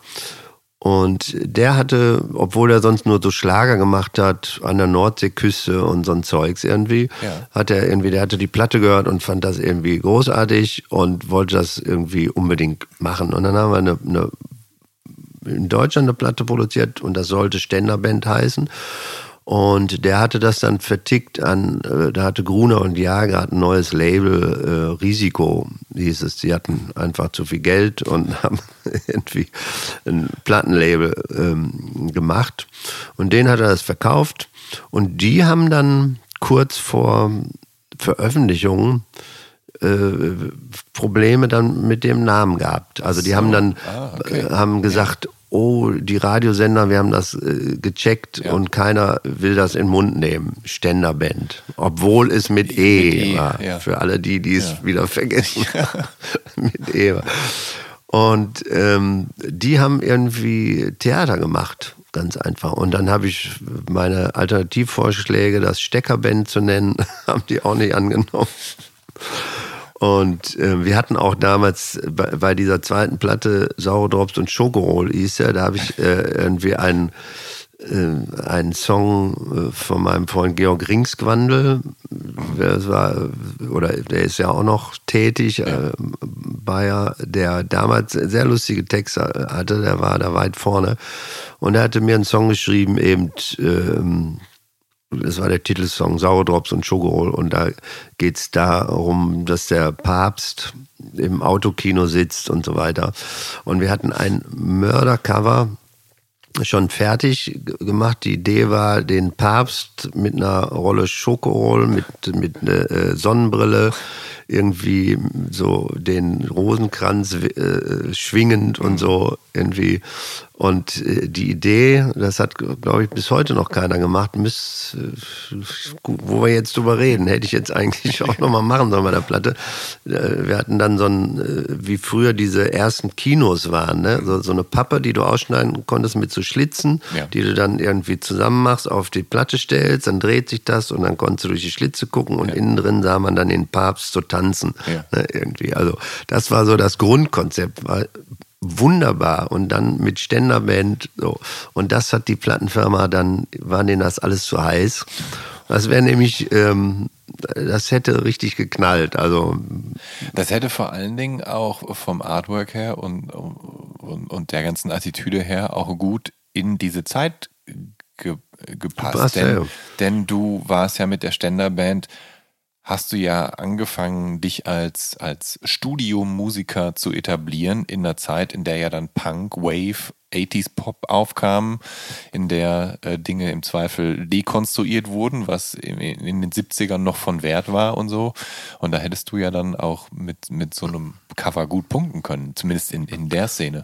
Ja, ja, aber das ähm, war ja die, die, äh, das die ganze Zeit in, in Deutschland äh, das große Problem. Oder ich, ich sag mal, es ist bis heute das große Problem, dass bei Radiosendern, bei Plattenfirmen und so immer eigentlich nie wirklich was riskiert worden ist und nie wirklich einer sich da weit aus dem Fenster gelehnt hat. Die hatten einfach Angst und haben es dann lieber dann so in die, versucht in die neue deutsche Welle so ja. zu integrieren und ja. das war falsch, weil der Sound war ein ganz anderer irgendwie. Ähm, das Abend der Ständerband, das hat zum Ende hin zwei instrumentale Songs. Das leicht orientalisch anmutende Tal mit 2a und das besinnliche Ein Moment. Und das sind so die Songs, wo ich jetzt so ein bisschen Bert Jansch, äh, Roy Harper, John Martin, mhm. Ralph McTell und so weiter rausholen würde. Oder vielleicht sogar die folkigeren Momente von Led Zeppelin, die sich ja wiederum auch an Roy Harper etc. Ja. orientiert haben. Und Tal mit zwei A. Ähm, das äh, kommt von, nehme ich an, dem indischen Wort Tala, was im Sanskrit ja auch Tal heißt. Und das ist eine, äh, eine sich zyklisch wiederholende rhythmische Struktur in der klassischen indischen Musik, habe ich herausgefunden. Und 1994 hast du dann ein Instrumentalalbum namens Instrumental aufgenommen, wo wieder das Tal mit 2a geschrieben wird. 2005 erscheint dann mit Volume 2 dann noch eine Fortsetzung. Äh, sind diese instrumentalen Exkursionen quasi die Fortsetzung von deinem Tal auf dem Ständerband-Album? Das sind sie, aber äh, Das so. Tal bezieht sich aber auf was ganz anderes. Genau. Ja. Das ist viel Auf, die, simpler auf, bei mir. auf das niederländische Sprache nee, vielleicht? nein, nein. Äh, In Ermangelung an äh, anderen Ideen, ganz einfach. Instrumental, Tal, 2a, fertig. Also Okay. manchmal Ja. kann es so simpel sein. Ja. Und ähm, nee, diesen ganzen äh, Überbau, den hatte ich nicht. Aber der hast, dem hast du jetzt interessiert Ich gelauscht, weil ich da rein Auch interpretiert das habe. hast du wieder ganz, ganz super formuliert. Großartig. Ähm. Nächstes Mal frage ich dich und sag dir was vorher, eine Idee und dann baust du das aus. Ähm, du hast drei Alben in Indien aufgenommen.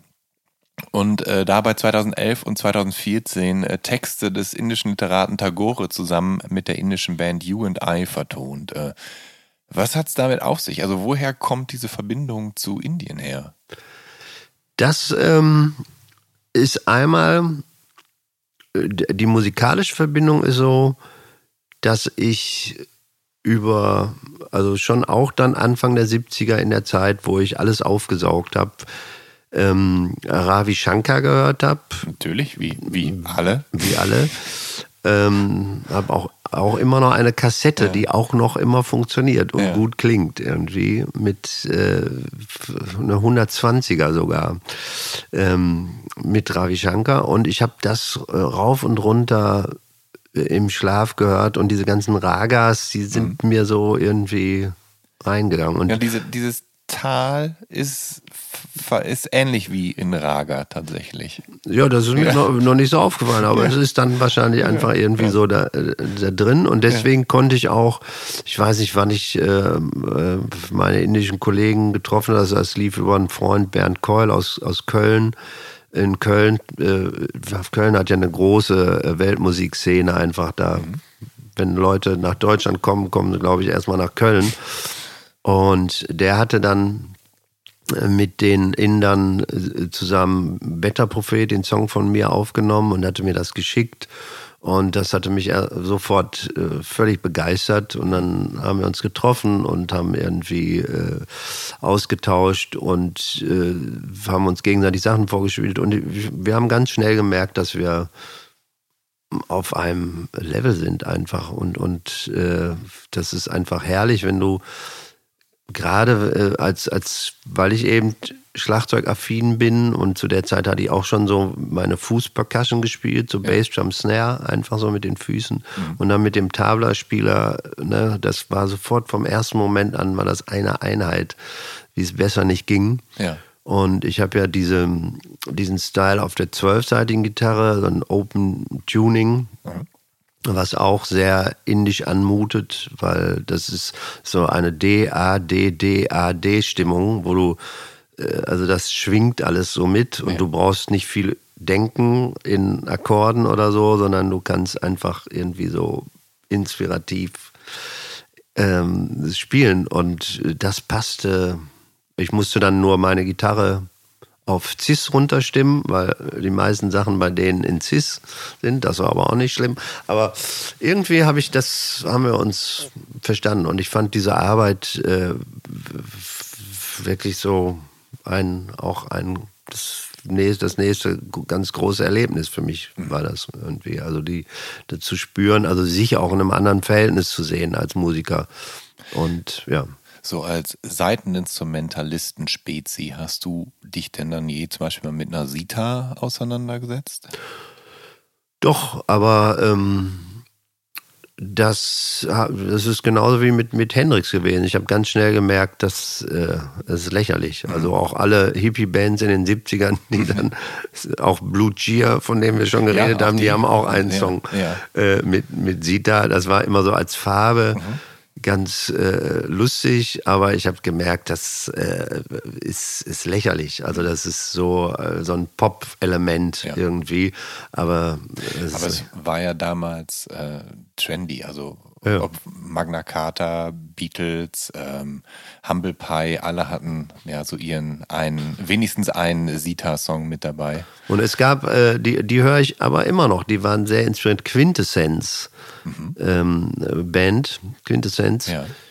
Die haben auch wirklich so dieses indische Zeugs auch so gemacht. Also auch so äh, ja. diese so diese Lines so gesungen, so magisch irgendwie Und die haben das irgendwie ganz, ganz gut hingekriegt. Aber das war eben nie verglichen an der Originalmusik, weil die so ja. hochwertig und ja. so ja. Äh, technisch so weit vorne ist, war das immer eher lächerlich. Es, es, ging ja sogar so weit, dass es äh, Interpreten gab wie Lord Sita, der dann zeitgenössische Songs von den Stones und The Who in äh, Sita-Pop-Versionen dann äh, ja, da gecovert gibt's die Ersten also. das gibt's. Ähm, aber neben den Instrumentalalben und den ähm, indisch gefärbten Alben hast du noch das Abenteuer Soundtrack gewagt. 1996 erstmals für Sönke Wortmanns Komödie Das Super Vibe.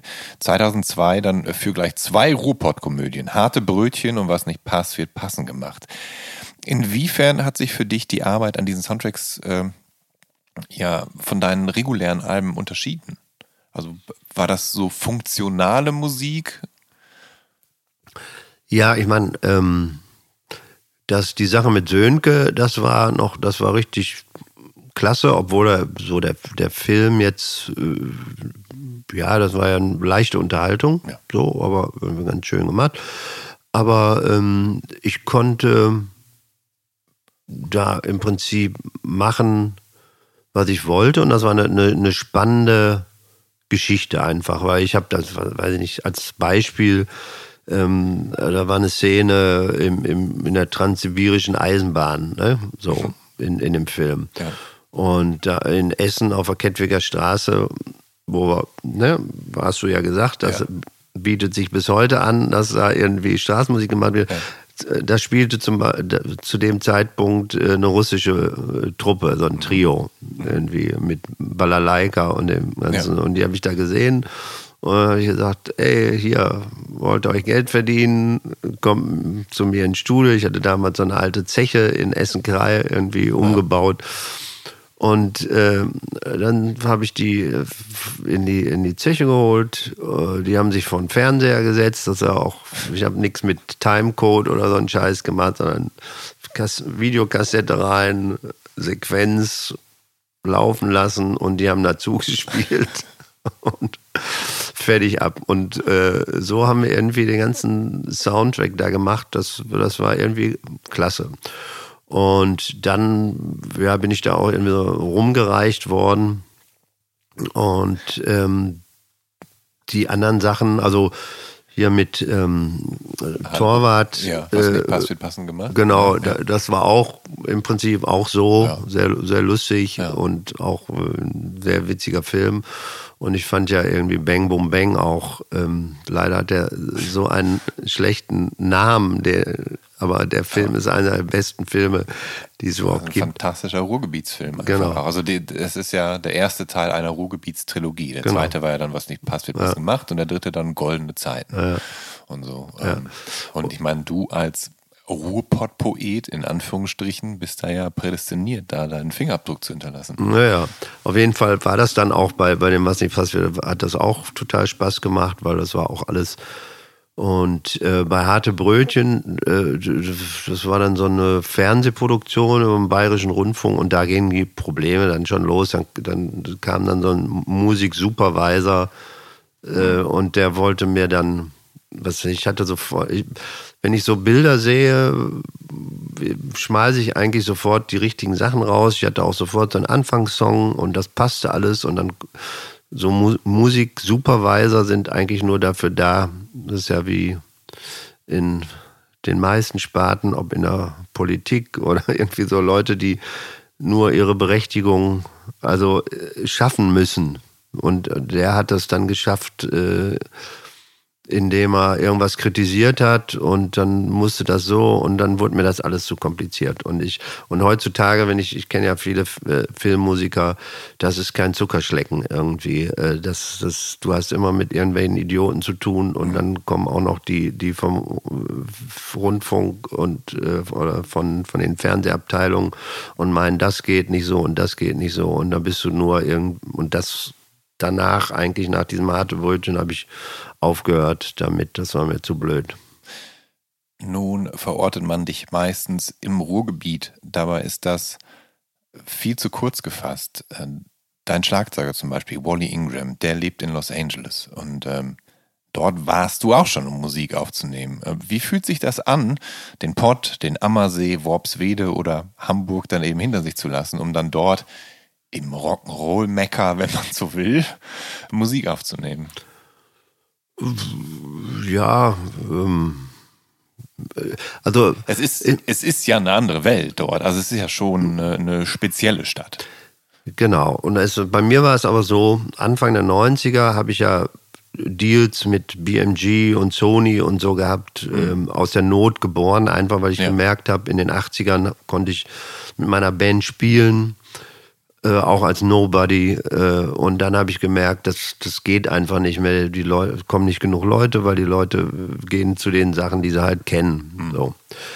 Äh, also diese, diese ähm, Kultur, dass man einfach in Clubs geht, äh, was noch so bis Mitte der 80er, das war einfach vorbei. Ja. Das hat man so gemerkt.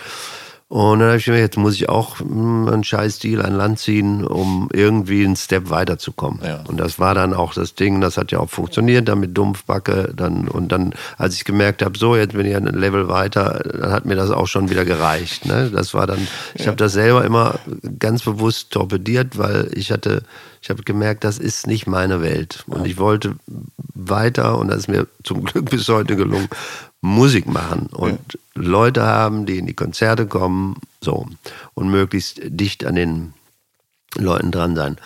Auf jeden Fall zu dieser Zeit, deswegen kam ich jetzt drauf, Anfang der 90er war dann auch die BMG, die wollten mich sofort nach Nashville schicken, nach LA schicken und was ja. sie früher auch so mit vielen Deutschen gemacht haben, so nach dem Motto, ähm, ah, der kann das auch so und der muss da. Der, der muss da den Vibe aufsaugen genau. und dann wird es noch besser. Und, und ich habe, mein Standpunkt war, ich habe jetzt hier im, in, zu der Zeit habe ich in Essen wieder gewohnt. Ich habe hier in Essen jetzt äh, ein Jahr an meinen Songs gefeilt äh, und äh, den Vibe, den, das verstehen die da nicht da drüben. ne? Und den will ich auch hier umsetzen und habe mich geweigert, rüberzufahren, wo alle mich auch schon für bekloppt bekloppt erklärt hatten. Du könntest doch mit Raikuda jetzt aufnehmen. Ja, würde ich gerne, aber nicht meine Sachen irgendwie so. Weil, ich, ich helfe ihm gern aus, wenn ja, er mich braucht. er, er, versteht, er ja. kann es nicht verstehen. Ja. Und das äh, stimmt ja auch. Die sind einen anderen sind was anderes gewohnt. Und ich habe auch mit, mit meinem Schlagzeuger Wally Ingram, der jetzt bei der nächsten Tour nicht dabei ist, der war noch bis, bis Corona war der dabei. Mhm. Und ähm, da haben wir das zum Beispiel auch immer gemerkt, der mit Wally, also wir funktionieren super gut, aber das hat immer eine Woche gedauert, äh, also fünf, sechs Konzerte gedauert, bis wir wieder im gleichen Groove waren, bis der wieder gemerkt, äh, also sich auf meinen Groove eingestellt hat. Weil ich meine, wenn er da, der spielt viel mit den Überresten von Grateful Dead und was weiß ich alles irgendwie. Ja. Und äh, das ist einfach ein anderer Schnack. Ja. Ne? Und ähm, deswegen fand ich es immer toll und, und finde es jetzt auch toll, mache ich jetzt äh, total gerne, mit so Leuten zu spielen, aber dann auch immer das auszuloten, nicht so wie viele deutsche Musiker, die dann so äh, äh unterwürfig oder quasi so nur, das ist alles toll, was ihr hier macht und ich darf da jetzt mitspielen. Ich habe immer schon, auch wenn ich da drüben aufgenommen habe, habe ich irgendwie, war das dann meine Vorgabe und, und und die waren davon begeistert, dass ich dem Rock'n'Roll was anderes abgewinne und dass die deutsche Sprache einen anderen Groove hat und dass mhm. die umdenken müssen und so. Mhm. Und das war für mich immer interessant. Nun ist Wally, hast du gerade verraten, nicht mehr dabei, der nun mal in Los Angeles lebt. Dein Bassist Reggie Worthy, der lebt in Braunschweig. Dein Organist Säbel. Jetzt in Berlin übrigens. Jetzt in Berlin, ah. Dein Organist Säbel von der Niehoff, Neihoff, ich weiß gar nicht genau, wie man es ausspricht. Einfach nur Säbel mittlerweile. Eigentlich nur Säbel, ja. genau. Als, als Säbel ist er ja selber musikalisch aktiv. Genau. Ähm, der lebt in Recklinghausen. Wo probt ihr eure Songs? Also wo kommt ihr zusammen? Oder probt ihr immer nur ähm, kurz vor Natur oder kurz vor einem Album? Ja, genau. Also das ist so äh, auch dann immer der Knackpunkt. Ich, ich, ich probe sowas von ungern. Also wirklich, deswegen spiele ich viel und ich brauche selber, wenn ich alleine spiele auch, jetzt habe ich ja gerade eine 35 Konzerte-Tour hinter mir und ähm, ich brauche dann auch eine Zeit, bis ich mein Programm dann auf, dem, auf der Kette habe. Ich setze mich nie zu Hause hin und probe vor Natur meine Songs durch. Also ich riskiere immer eher, dass ich verkack die ersten Konzerte. Die Leute haben sich dran gewöhnt und finden das völlig in Ordnung. Dafür kriegen sie mehr Spontanität ja. und mehr äh, Gefühl äh, ich mag nicht proben. Und das war dann auch immer mit Wally. Also wir werden auch mit Morley noch weiterspielen und werden bestimmt auch wieder eine Tour machen. Aber ähm, da muss man dann wirklich auch mehr proben. Hm. So, ne? Und jetzt ist es so, wir haben ja auch das, das Album so aufgenommen, dass wir im Prinzip immer mit Bass, also immer Reggie, Schlagzeug war in dem Fall, waren unterschiedliche Leute bei dieser Aufnahme, je nachdem, wer Zeit hatte. Aber wir haben immer Bass, Schlagzeug und meine Gitarre. Das haben wir in einem Raum bei mir im Studio aufgenommen. Und haben wir irgendwie drei, vier Mal den Song durchgespielt und dann haben wir das eben auf, auf Band genagelt irgendwie. Du beschreibst dich selber als Eigenbrötler. Was macht dich denn zum Eigenbrötler? Ähm, ja, also das ich habe schon eine ganz spezielle Auffassung. Ich meine, hat jeder Künstler eine spezielle Auffassung von, seiner, von seinen Sachen, aber ja, könnte man jetzt, eigentlich ist jeder ein Eigenbrötler, jeder, jeder der. Ja. Ähm, in erster Linie beziehe ich das darauf, dass ich mit diesem großen Geschäft oder mit dem, ähm, dass ich damit nichts anfangen kann mhm. oder dass ich nicht nachvollziehen kann, dass viele Musiker, für die auf der Wunschliste ganz oben steht, möglichst viel Erfolg zu haben. So. Und bei mir auf der Wunschliste stand das nie. Bei mir war es, wie ich es gerade schon gesagt habe, möglichst über Jahrzehnte meine Musik machen zu können ohne dass mir einer irgendwie reinredet. Das ist ja irgendwie das Wichtigste. Wenn ich eine Produktion jetzt mache, das ist ja auch das größte Glück, was man irgendwie als, als Künstler äh, haben kann. Ja. Also, dass ich sage, ich mache jetzt ein Album, das spreche ich mit überhaupt keinem ab. Hm. Ich ab die Songs, das spreche ich mit meinen Musikern ab, wie irgendwie was. Und da kann auch einer sagen, den Song, den finde ich aber blöd oder so aber ich, ich muss das mit keinem absprechen. Ja, du hast auch, du bist ja auch auf deinem eigenen Label seit 20 Jahren, über 20 Jahren jetzt? Ähm, das, äh, jetzt sind wir ja. bei einem anderen Label. Mhm. Also, aber das ist nur, weil wir nach 23 Jahren, ich habe ich habe quasi das Label noch mit, mit äh, Christoph Steinschneider von Fury in the Slaughterhouse und äh, seiner Ex, äh, Ute Elke Schneider. Wir haben dieses Label vor 23 Jahren gegründet gehabt um auch völlig unabhängig zu sein.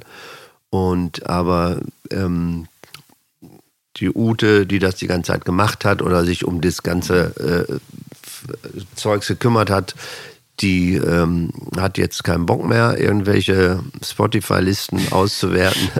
Ja. Und, Wer ähm, kann es ihr verübeln? genau.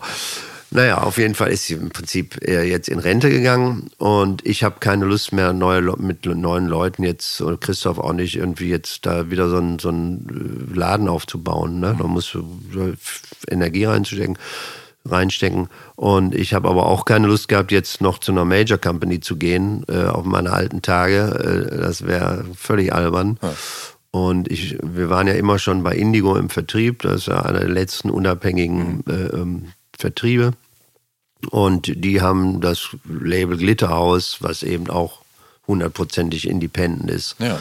ähm, quasi unter ihre Fittiche genommen und da unter dem Label bringen wir das raus. Aber es ist im Prinzip nichts anderes. Das sind, natürlich spreche ich dann irgendwelche Sachen mit denen ab, aber äh, rein inhaltlich mache ich das, was ich, was ich mir vorstelle. Du magst deine Unabhängigkeit und du bist zum Teil ja auch irgendwie dein, dein eigener Produzent, sprich du magst es, du magst viel DIY agieren. Ähm, DIY? ja, do it yourself. Ach so, Ja. okay. ähm, aber du bist schon immer offen für Kooperationen gewesen. Also das Oberhausener Kabarett-Urgestein Misfits etwa macht bei einem Song auf deiner Platte Silber mit. Ähm, Dann eine international besetzte Begleitband hast du, du hast Background-Sängerin, eigentlich fast jedes Mal dabei, oft auch die, die gleichen über Jahre. Ähm, auf deinem neuen Album Teufelsküche sind Fortuna Ehrenfeld dabei, Erling Kohn, ähm, Olli Schulz und Käthe. Seit 2008 veranstaltest du einen Konzertabends namens, namens Stoppock und Artgenossen. Und da verstärken dich live auf der Bühne dann zum Beispiel die äh, 17 Hippies und Herwig Mitteregger, Nils Frevert, ähm, das ehemalige Colosseum und Atomic Rooster-Mitglied Chris Farlow und sogar der fünfte Beatle Klaus Vormann. Also so sehr Eigenbrötler scheinst du dann ja irgendwie doch nicht zu sein. Nee, nee, ich bin auch nicht, äh, Eigenbrötler heißt ja nicht, dass man äh, kein sozialer Mensch ist. also ich, ich liebe das mit, mit äh, Leuten zu spielen Ja. und äh, mit verschiedensten Leuten. Und diese Artgenossen-Sache, die feiere ich immer absolut ab, äh, weil das gibt einfach nichts Besseres. Noch vor zwei Jahren hatten wir irgendwie mit Arthur Brown zum Beispiel, ähm, das habe ich mir letztens nämlich, das hatten wir gefilmt, habe ich mir angeguckt und Arthur ist auch schon über 80 Ja. und ähm, der hat ja seinen Hit gehabt, Fire, aber ist, ähm, ob, obwohl man sagen könnte, das ist ein One-Hit-Wonder, ne? irgendwie, Ja. wie kommt er äh, so durch sein Leben? Der ist ein, ein Hippie und Freak geblieben, der ist der singt immer noch über vier Oktaven. Der spielt Shows in Las Vegas mit Alice Cooper, weil Alice Cooper sich auf ihn beruft, Ja. weil er der Erste war, der Pyrotechnik in die Musik gebracht hat. Seitdem hat er eine Glatze, weil er äh, so eine Schale mit heißem Öl auf dem Kopf hat. So, also so Sachen. Und der, das ist so goldig. Und ähm, wo ich ihn das erste Mal gefragt habe, gesagt, irgendwie, äh, kannst du dir vorstellen, äh, Fire mit einem Five-String-Banjo zu spielen? Ich habe gesagt, ja klar, Mann. irgendwie, das bringt total Spaß. Und eben dann mit so Leuten wie Klaus Vormann einfach auch. Äh, äh, Ja. Also mit dem bin ich auch sehr gut befreundet, weil wir, wir haben ganz Ja. viel äh, gemacht, als ich da unten gewohnt habe. Und ähm, die Geschichten zu hören erstmal und mit, mit ihm zu spielen. Ich war auch mit ihm, zwei- 2010 war ich mit ihm bei Yoko Onos äh, 77. Geburtstag in Brooklyn. Und das war auch so, wir waren vorher haben wir was zusammen gemacht, ein bisschen im Studio gejammt und beim Verabschieden habe ich so gefragt, und was machst du jetzt so die nächsten zwei Wochen oder was? Ja, nächste Woche fliegt er nach New York äh, mit Plastic Ono Band spielen wieder. Und ähm, sag ich ja, und wer, wer spielt ja Eric Clapton und aber am Schlagzeug ist nicht der Original, das war Tony White oder so. Ne, Jim Keltner ist am Schlagzeug, ne? Und ich bin absoluter Jim Keltner Fan. Das Ja. ist für mich der Drama Ja. überhaupt, der äh, was so groovy zu Songs zu spielen, ist der irgendwie weit vorne. Und dann habe ich so aus Spaß gesagt, ja, Jim Kellner will ja schon mal gerne kennen, brauchst noch irgendwie eine Begleitung oder irgendwie was, ne? Komm ich mit. Ja, sag, kein Problem, komm mit, ne? Und dann ähm, bin ich halt rüber, eben um dann mit, mit äh, Jim Kellner ne, zu quatschen und irgendwie und äh, äh, es war einfach ja lustig, dann auch da Backstage zu sein. Ich hatte zum Beispiel ein halbes Jahr vorher hatte ich äh, Support für Paul Simon gemacht in Deutschland, in Mainz. Ne? So sowas mache ich normalerweise nicht, äh, aber da dachte ich, Paul Simon kann man schon mal machen. Das Und würde ich sagen. Oder? und da hatte ich nämlich auch von Klaus, da hatte Klaus nämlich gerade ähm, äh, vorbereitet, sein Sideman's Journey so einen Film über sein, mit, mit den ganzen Leuten, mit denen er gearbeitet hat, von Cardi Simon. Der hat ja wirklich tausend Hits irgendwie ja. gespielt. Und, ähm, und er wollte, er hat auch bei irgendeinem Album bei, bei Paul Simon gespielt. Und dann hat er mir einen Brief mitgegeben und äh, sollte ich Paul Simon geben. Und ähm, der also Paul war eigentlich ganz normal, aber der Manager, das war so dieses amerikanische hier, wir sind hier in Deutschland und kommen uns total vor. Ne? Er hat das irgendwie äh, so arrogant irgendwie entgegengenommen, das war irgendwie ganz komisch. Und, Ach, schade.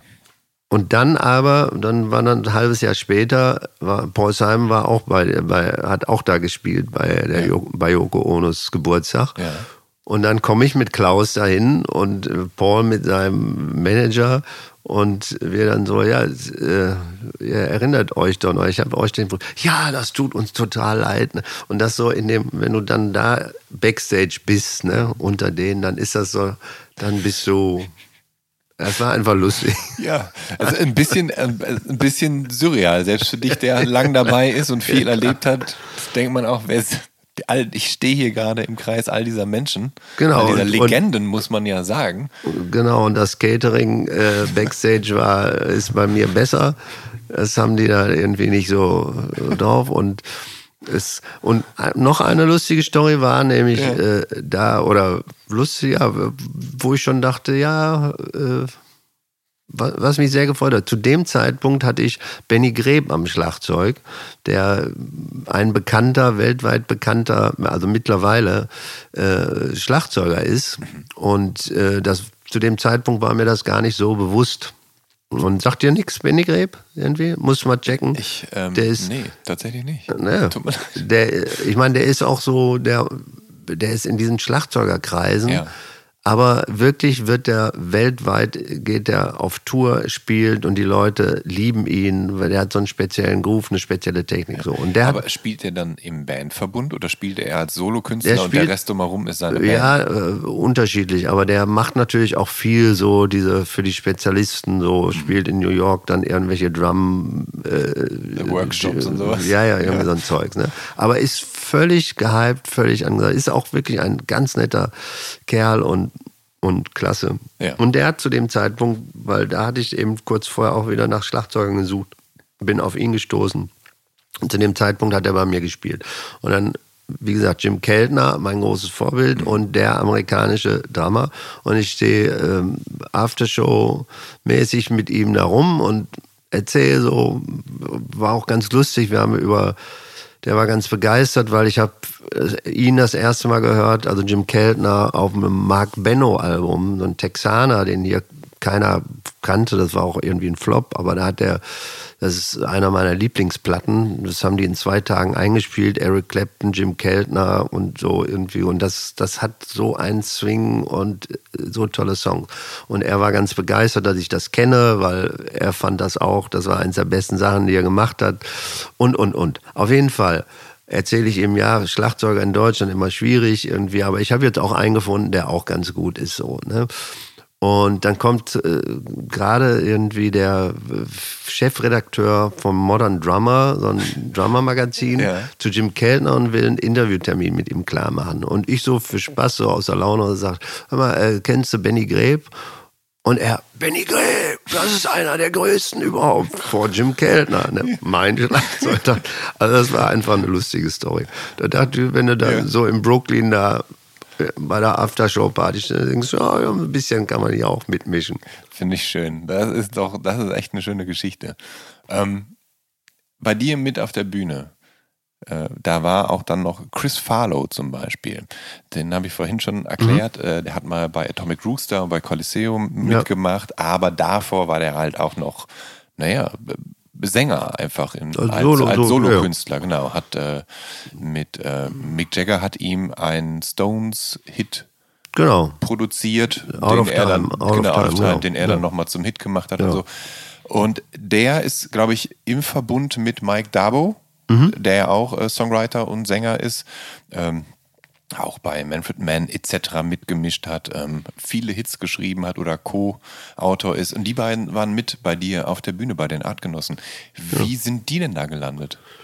Boah, wie, ja, das ist auch schon wieder ein paar Jahre her.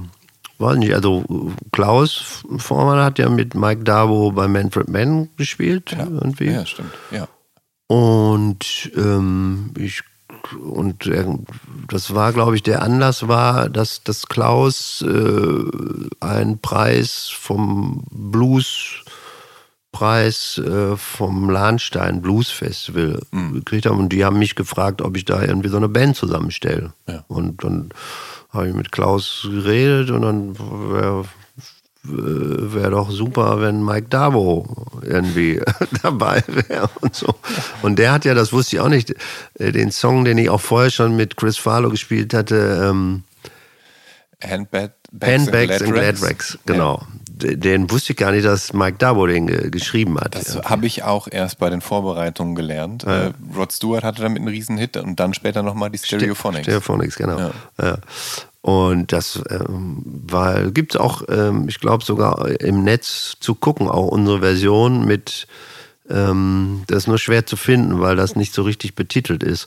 Aber es gibt die Version Handbags and Glad Racks mit Mike Dabo und Mhm. Chris Farlow äh, in, in unserer Akustikversion irgendwie.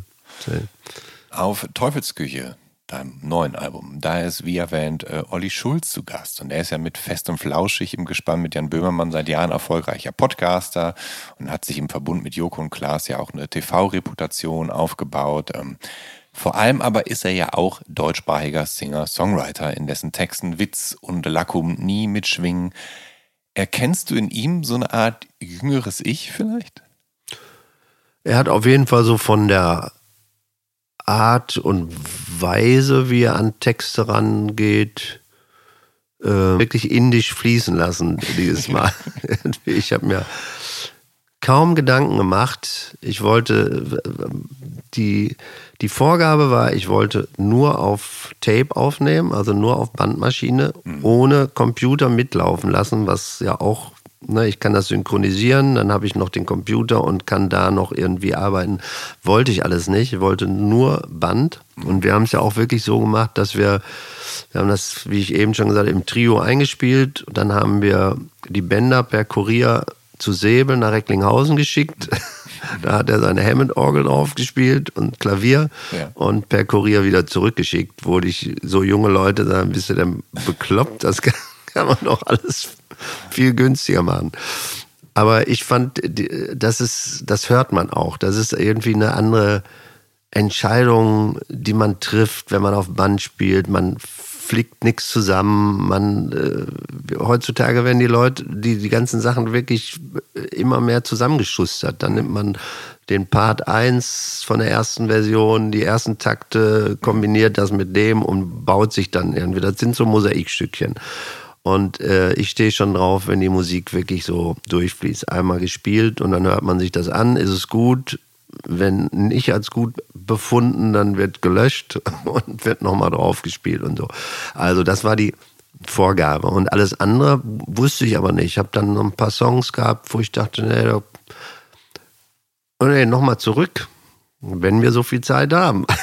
Ich, ich habe Zeit. Du, Ähm, äh, Nochmal zurück.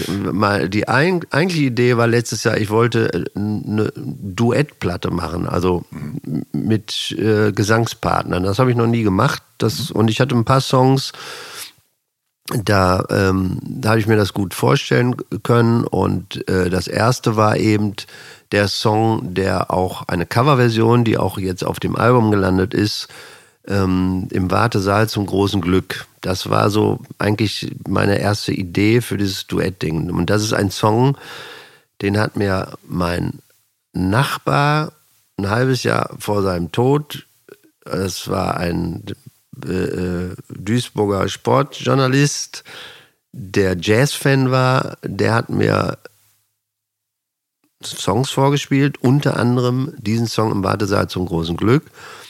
Der Grand Prix-Beitrag von 1956, meinem Geburtsjahr, das war der zweite Grand Prix, der überhaupt stattgefunden hat, der deutsche Grand Prix-Beitrag von, äh, ich vergesse immer den Namen, so, äh, Martin äh, Thomas Schwarz oder so. Weil, ähm, nie gehört, nie gehört. So. Und ich habe den Song gehört und der Text ist so großartig.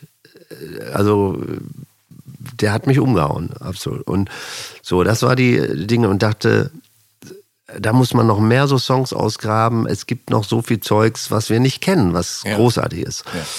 Und äh, das wollte ich dann als Duett mit, ähm, ei, ei, ei, ei, die, die Namen fallen einem nicht mehr so flüssig Du ein. bist auch fast 70.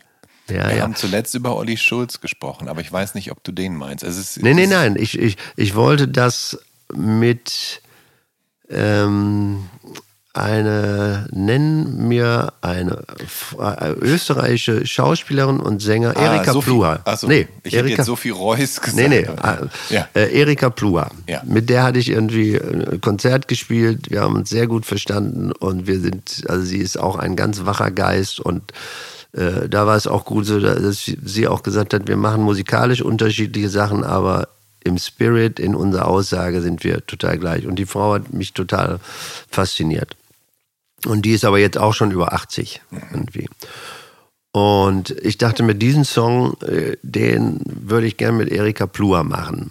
So. Und so wollte ich dieses Duett-Sache aufbauen. Und dann habe ich äh, äh, Erika Plua ähm, kontaktet und sie hat abgesagt, weil sie gesagt hat, hätte sie mich vor zehn Jahren gefragt, wäre ich sofort dabei gewesen, aber irgendwie sie macht nichts, also lässt sich auf keine neuen Sachen mehr ein, was ich total verstehen kann. Mit über 80, glaube ich, kommt man in so einen Auslaufflow. Ja, Ja. auch wenn man fit Ja, ist oder ja, so. ich, ich kann mir vorstellen, dass man dann irgendwie, aber man wird sehen.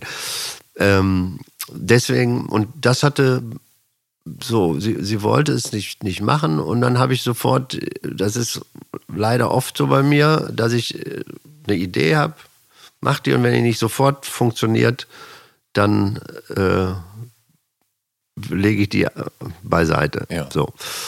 Und dann habe ich diese Duettgeschichte erstmal beiseite gelegt. Und dann habe ich aber, anscheinend hat sich parallel auch zu den Songs oder Indie-Songs, die ich in der Zeit geschrieben habe, das eingeschlichen, diese Ja. Duett-Idee, Ja. dass ich dann bei, bei der Fertigstellung jetzt oder bei dem Angehen, welche Songs ich mal, ähm, ich gedacht habe, bei dem und dem Songs, das wäre doch schön, wenn da irgendwie jemand dabei wäre. Und dieses im Wartesaal zum großen Glück, das hätte ich auch nicht gemacht, wenn nicht Aline Cohn, das hätte ich alleine wirklich nicht geschafft. Aline Cohn hat genau das reingebracht und wir haben uns gegenüber gesessen, so wie äh, wir jetzt hier auch sitzen. Ich habe Gitarre gespielt und wir haben das reingenagelt, irgendwie First Take und ähm, das hätte ich nicht geschafft. Und ja, Du wohnst jetzt seit acht Jahren wieder in Hamburg, also die Stadt, die du als Kleinkind äh, verlassen, verlassen musstest, die ich verlassen musste. Und ähm, in Hamburg hast du dir mal wieder ein Studio eingerichtet. Mal wieder sage ich, weil du hattest in Essen eins. Ich nehme mal an, dass du auch ein Studio am Ammersee hattest Genau. in der Zeit. Also Oh. es ist jetzt äh, dein drittes, viertes Studio. Ja, aber sind immer die gleichen Klamotten. Und dort produzierst du oder mischst du Platten, äh, nicht nur deine eigenen, äh, sondern etwa auch das Jahr, das sich um eins verschiebt von äh, Philipp Eisenblätter, einem jungen Singer-Songwriter aus Duisburg. Wie bist du auf den gestoßen?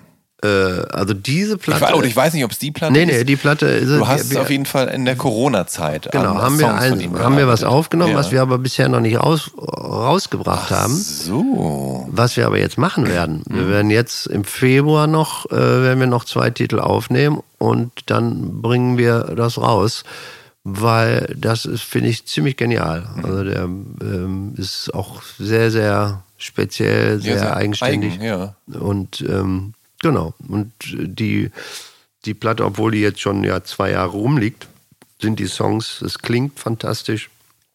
Und da haben wir das nochmal äh, anders gemacht. Also da habe ich ziemlich viel produziert. Also mit, mit Elektronik-Sounds und so gearbeitet. Irgendwie eine ganz wilde Mischung ist das. Und ähm, das gefällt mir sehr gut nach wie vor. Das kommt jetzt demnächst. Und wie lernst du so einen jungen Mann in, aus Duisburg kennen, wo du auch gar nicht mehr im Pott wohnst? Ist das, Das, äh, Philipp hatte irgendwie einen äh, Song, das Duisburg-Lied. ja, genau. Und das habe ich irgendwo äh, auf Facebook gesehen oder äh, irgendwo im Netz gesehen. Und äh, das fand ich absolut super. Und ich bin natürlich schon immer alles, was aus dem Ruhrgebiet kommt, was irgendwie anders ist, weil ich weiß ja um der, die Schwierigkeiten, wenn man im Ruhr, Ruhrgebiet ist, schon, mhm. Das macht es den Künstlern nicht leicht. So. Und äh, man muss schon außerhalb vom Ruhrgebiet Kontakte schmieden, aber das Ruhrgebiet selber äh, feiert die Künstler nicht wirklich ab. Und äh, deswegen weiß ich, wie schwer das ist. Und wenn ich irgendwas sehe aus dem Ruhrgebiet, äh, was ich gut finde, dann hake ich da sofort nach und ich habe den dann sofort kontaktet, habe den sofort geschrieben, habe gesagt, irgendwie super, ja. toll und so kam es irgendwie. Ja, du bist jetzt zwei Jahre von deinem 70. Geburtstag entfernt ähm, und bist du immer noch neuer Musik aufgeschlossen? Also informierst du dich oder versuchst zumindest halbwegs mitzukommen, was so geht, also zumindest in deinem Interessenbereich? Auf jeden Fall, klar. Also ähm, und äh, vor allen Dingen völlig unterschiedlich. Also mein Sohn äh, ist KIZ-Fan, der, ja.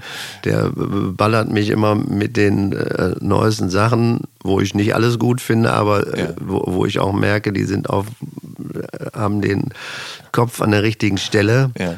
Und ähm, ich, ich finde so an, an Musik, was nicht jetzt so mein Herzblut ist, aber ob das jetzt Alligator ist oder äh, Peter Fox oder sowas irgendwie, dass wenn was großartig gemacht ist, mhm. dann ähm, dann begeistert mich das. Ich merke immer jetzt schon wieder im Reden, sobald ich, das ist so eine Ruhrgebietsart, das muss man auch ähm, Piet Glocke hat das auf den Punkt gebracht mit seinem Professor-Dingen. Wir reden immer nicht richtig die Sätze zu Ende. Genau, das da kommt der nächste grade, Gedanke. Genau, ja. fällt mir gerade wieder auf. Liegt aber vielleicht auch an der Länge des Gesprächs und dass irgendwann ja, der Fokus ich, auch so ein bisschen abschweift. Ja, ja, es stimmt. Jetzt wird's, am Anfang habe ich mich mehr zusammengerissen. ähm, auf jeden Fall, was ich jetzt gerade entdeckt habe, also das geht in alle Richtungen. Ich habe zum Beispiel für mich gerade entdeckt Amul and the Sniffers. Ja. Australische Punkrock-Band, ja. wo ich sage, wow, ich bin nie Punkrock-Fan gewesen, in, ja. so von dem äh, Anfang 80er Punkrock und so. Äh, aber die sind, da merkt man wieder, Musik ist nur Energie und ganz egal, mhm. wie die klingt, was das ist, äh, die Sängerin, die haut mich um einfach, weil die ist, das ist Punk. Das, und das ziehe ich mir sowas von gerne rein. Und äh, ja, da gibt es in, in alle Richtungen. Du hast gerade meine letzte Frage schon beantwortet. Ich wollte dich nämlich fragen, was du zuletzt für dich entdeckt hast. Ja, das ja. war das und, und auch noch hier eine Gitarristin, amerikanische Gitarristin, äh, fällt mir jetzt wahrscheinlich der Name auch nicht ein, die auch äh, so ein Nachwuchs ähm, Grammy ist das doch, ne? Genau, gekriegt hat so eine ganz zarte, aber eine tierische Gitarristin. Ähm, ja, müssen wir nachliefern, keine Ahnung. Fällt mir jetzt auch nicht ein. Okay. Aber es gibt so viel geniales Zeug. So. Also auch in Deutschland gibt es so viele gute Sachen. Lieber Stefan oder lieber Stoppock, vielen Dank für das Gespräch. Ja, ich bedanke mich für deine astreinen Formulierungen. Dankeschön. Verehrte Zuhörerinnen, Zuhörer und alle irgendwo dazwischen, wenn ihr auf dem Laufenden bleiben wollt, wann wer bei mir zu Gast ist und in welcher Situation das Gespräch stattgefunden hat, sollte den Instagram-Kanal des Visions oder Mint Magazins abonnieren oder meinen persönlichen unter Jan Schwarzkamp. Gerne auch alle drei. Bleibt gesund und dann hören wir uns hoffentlich bei der nächsten Episode von der Soundtrack meines Lebens wieder. Bis dahin, euer Jan Schwarzkamp.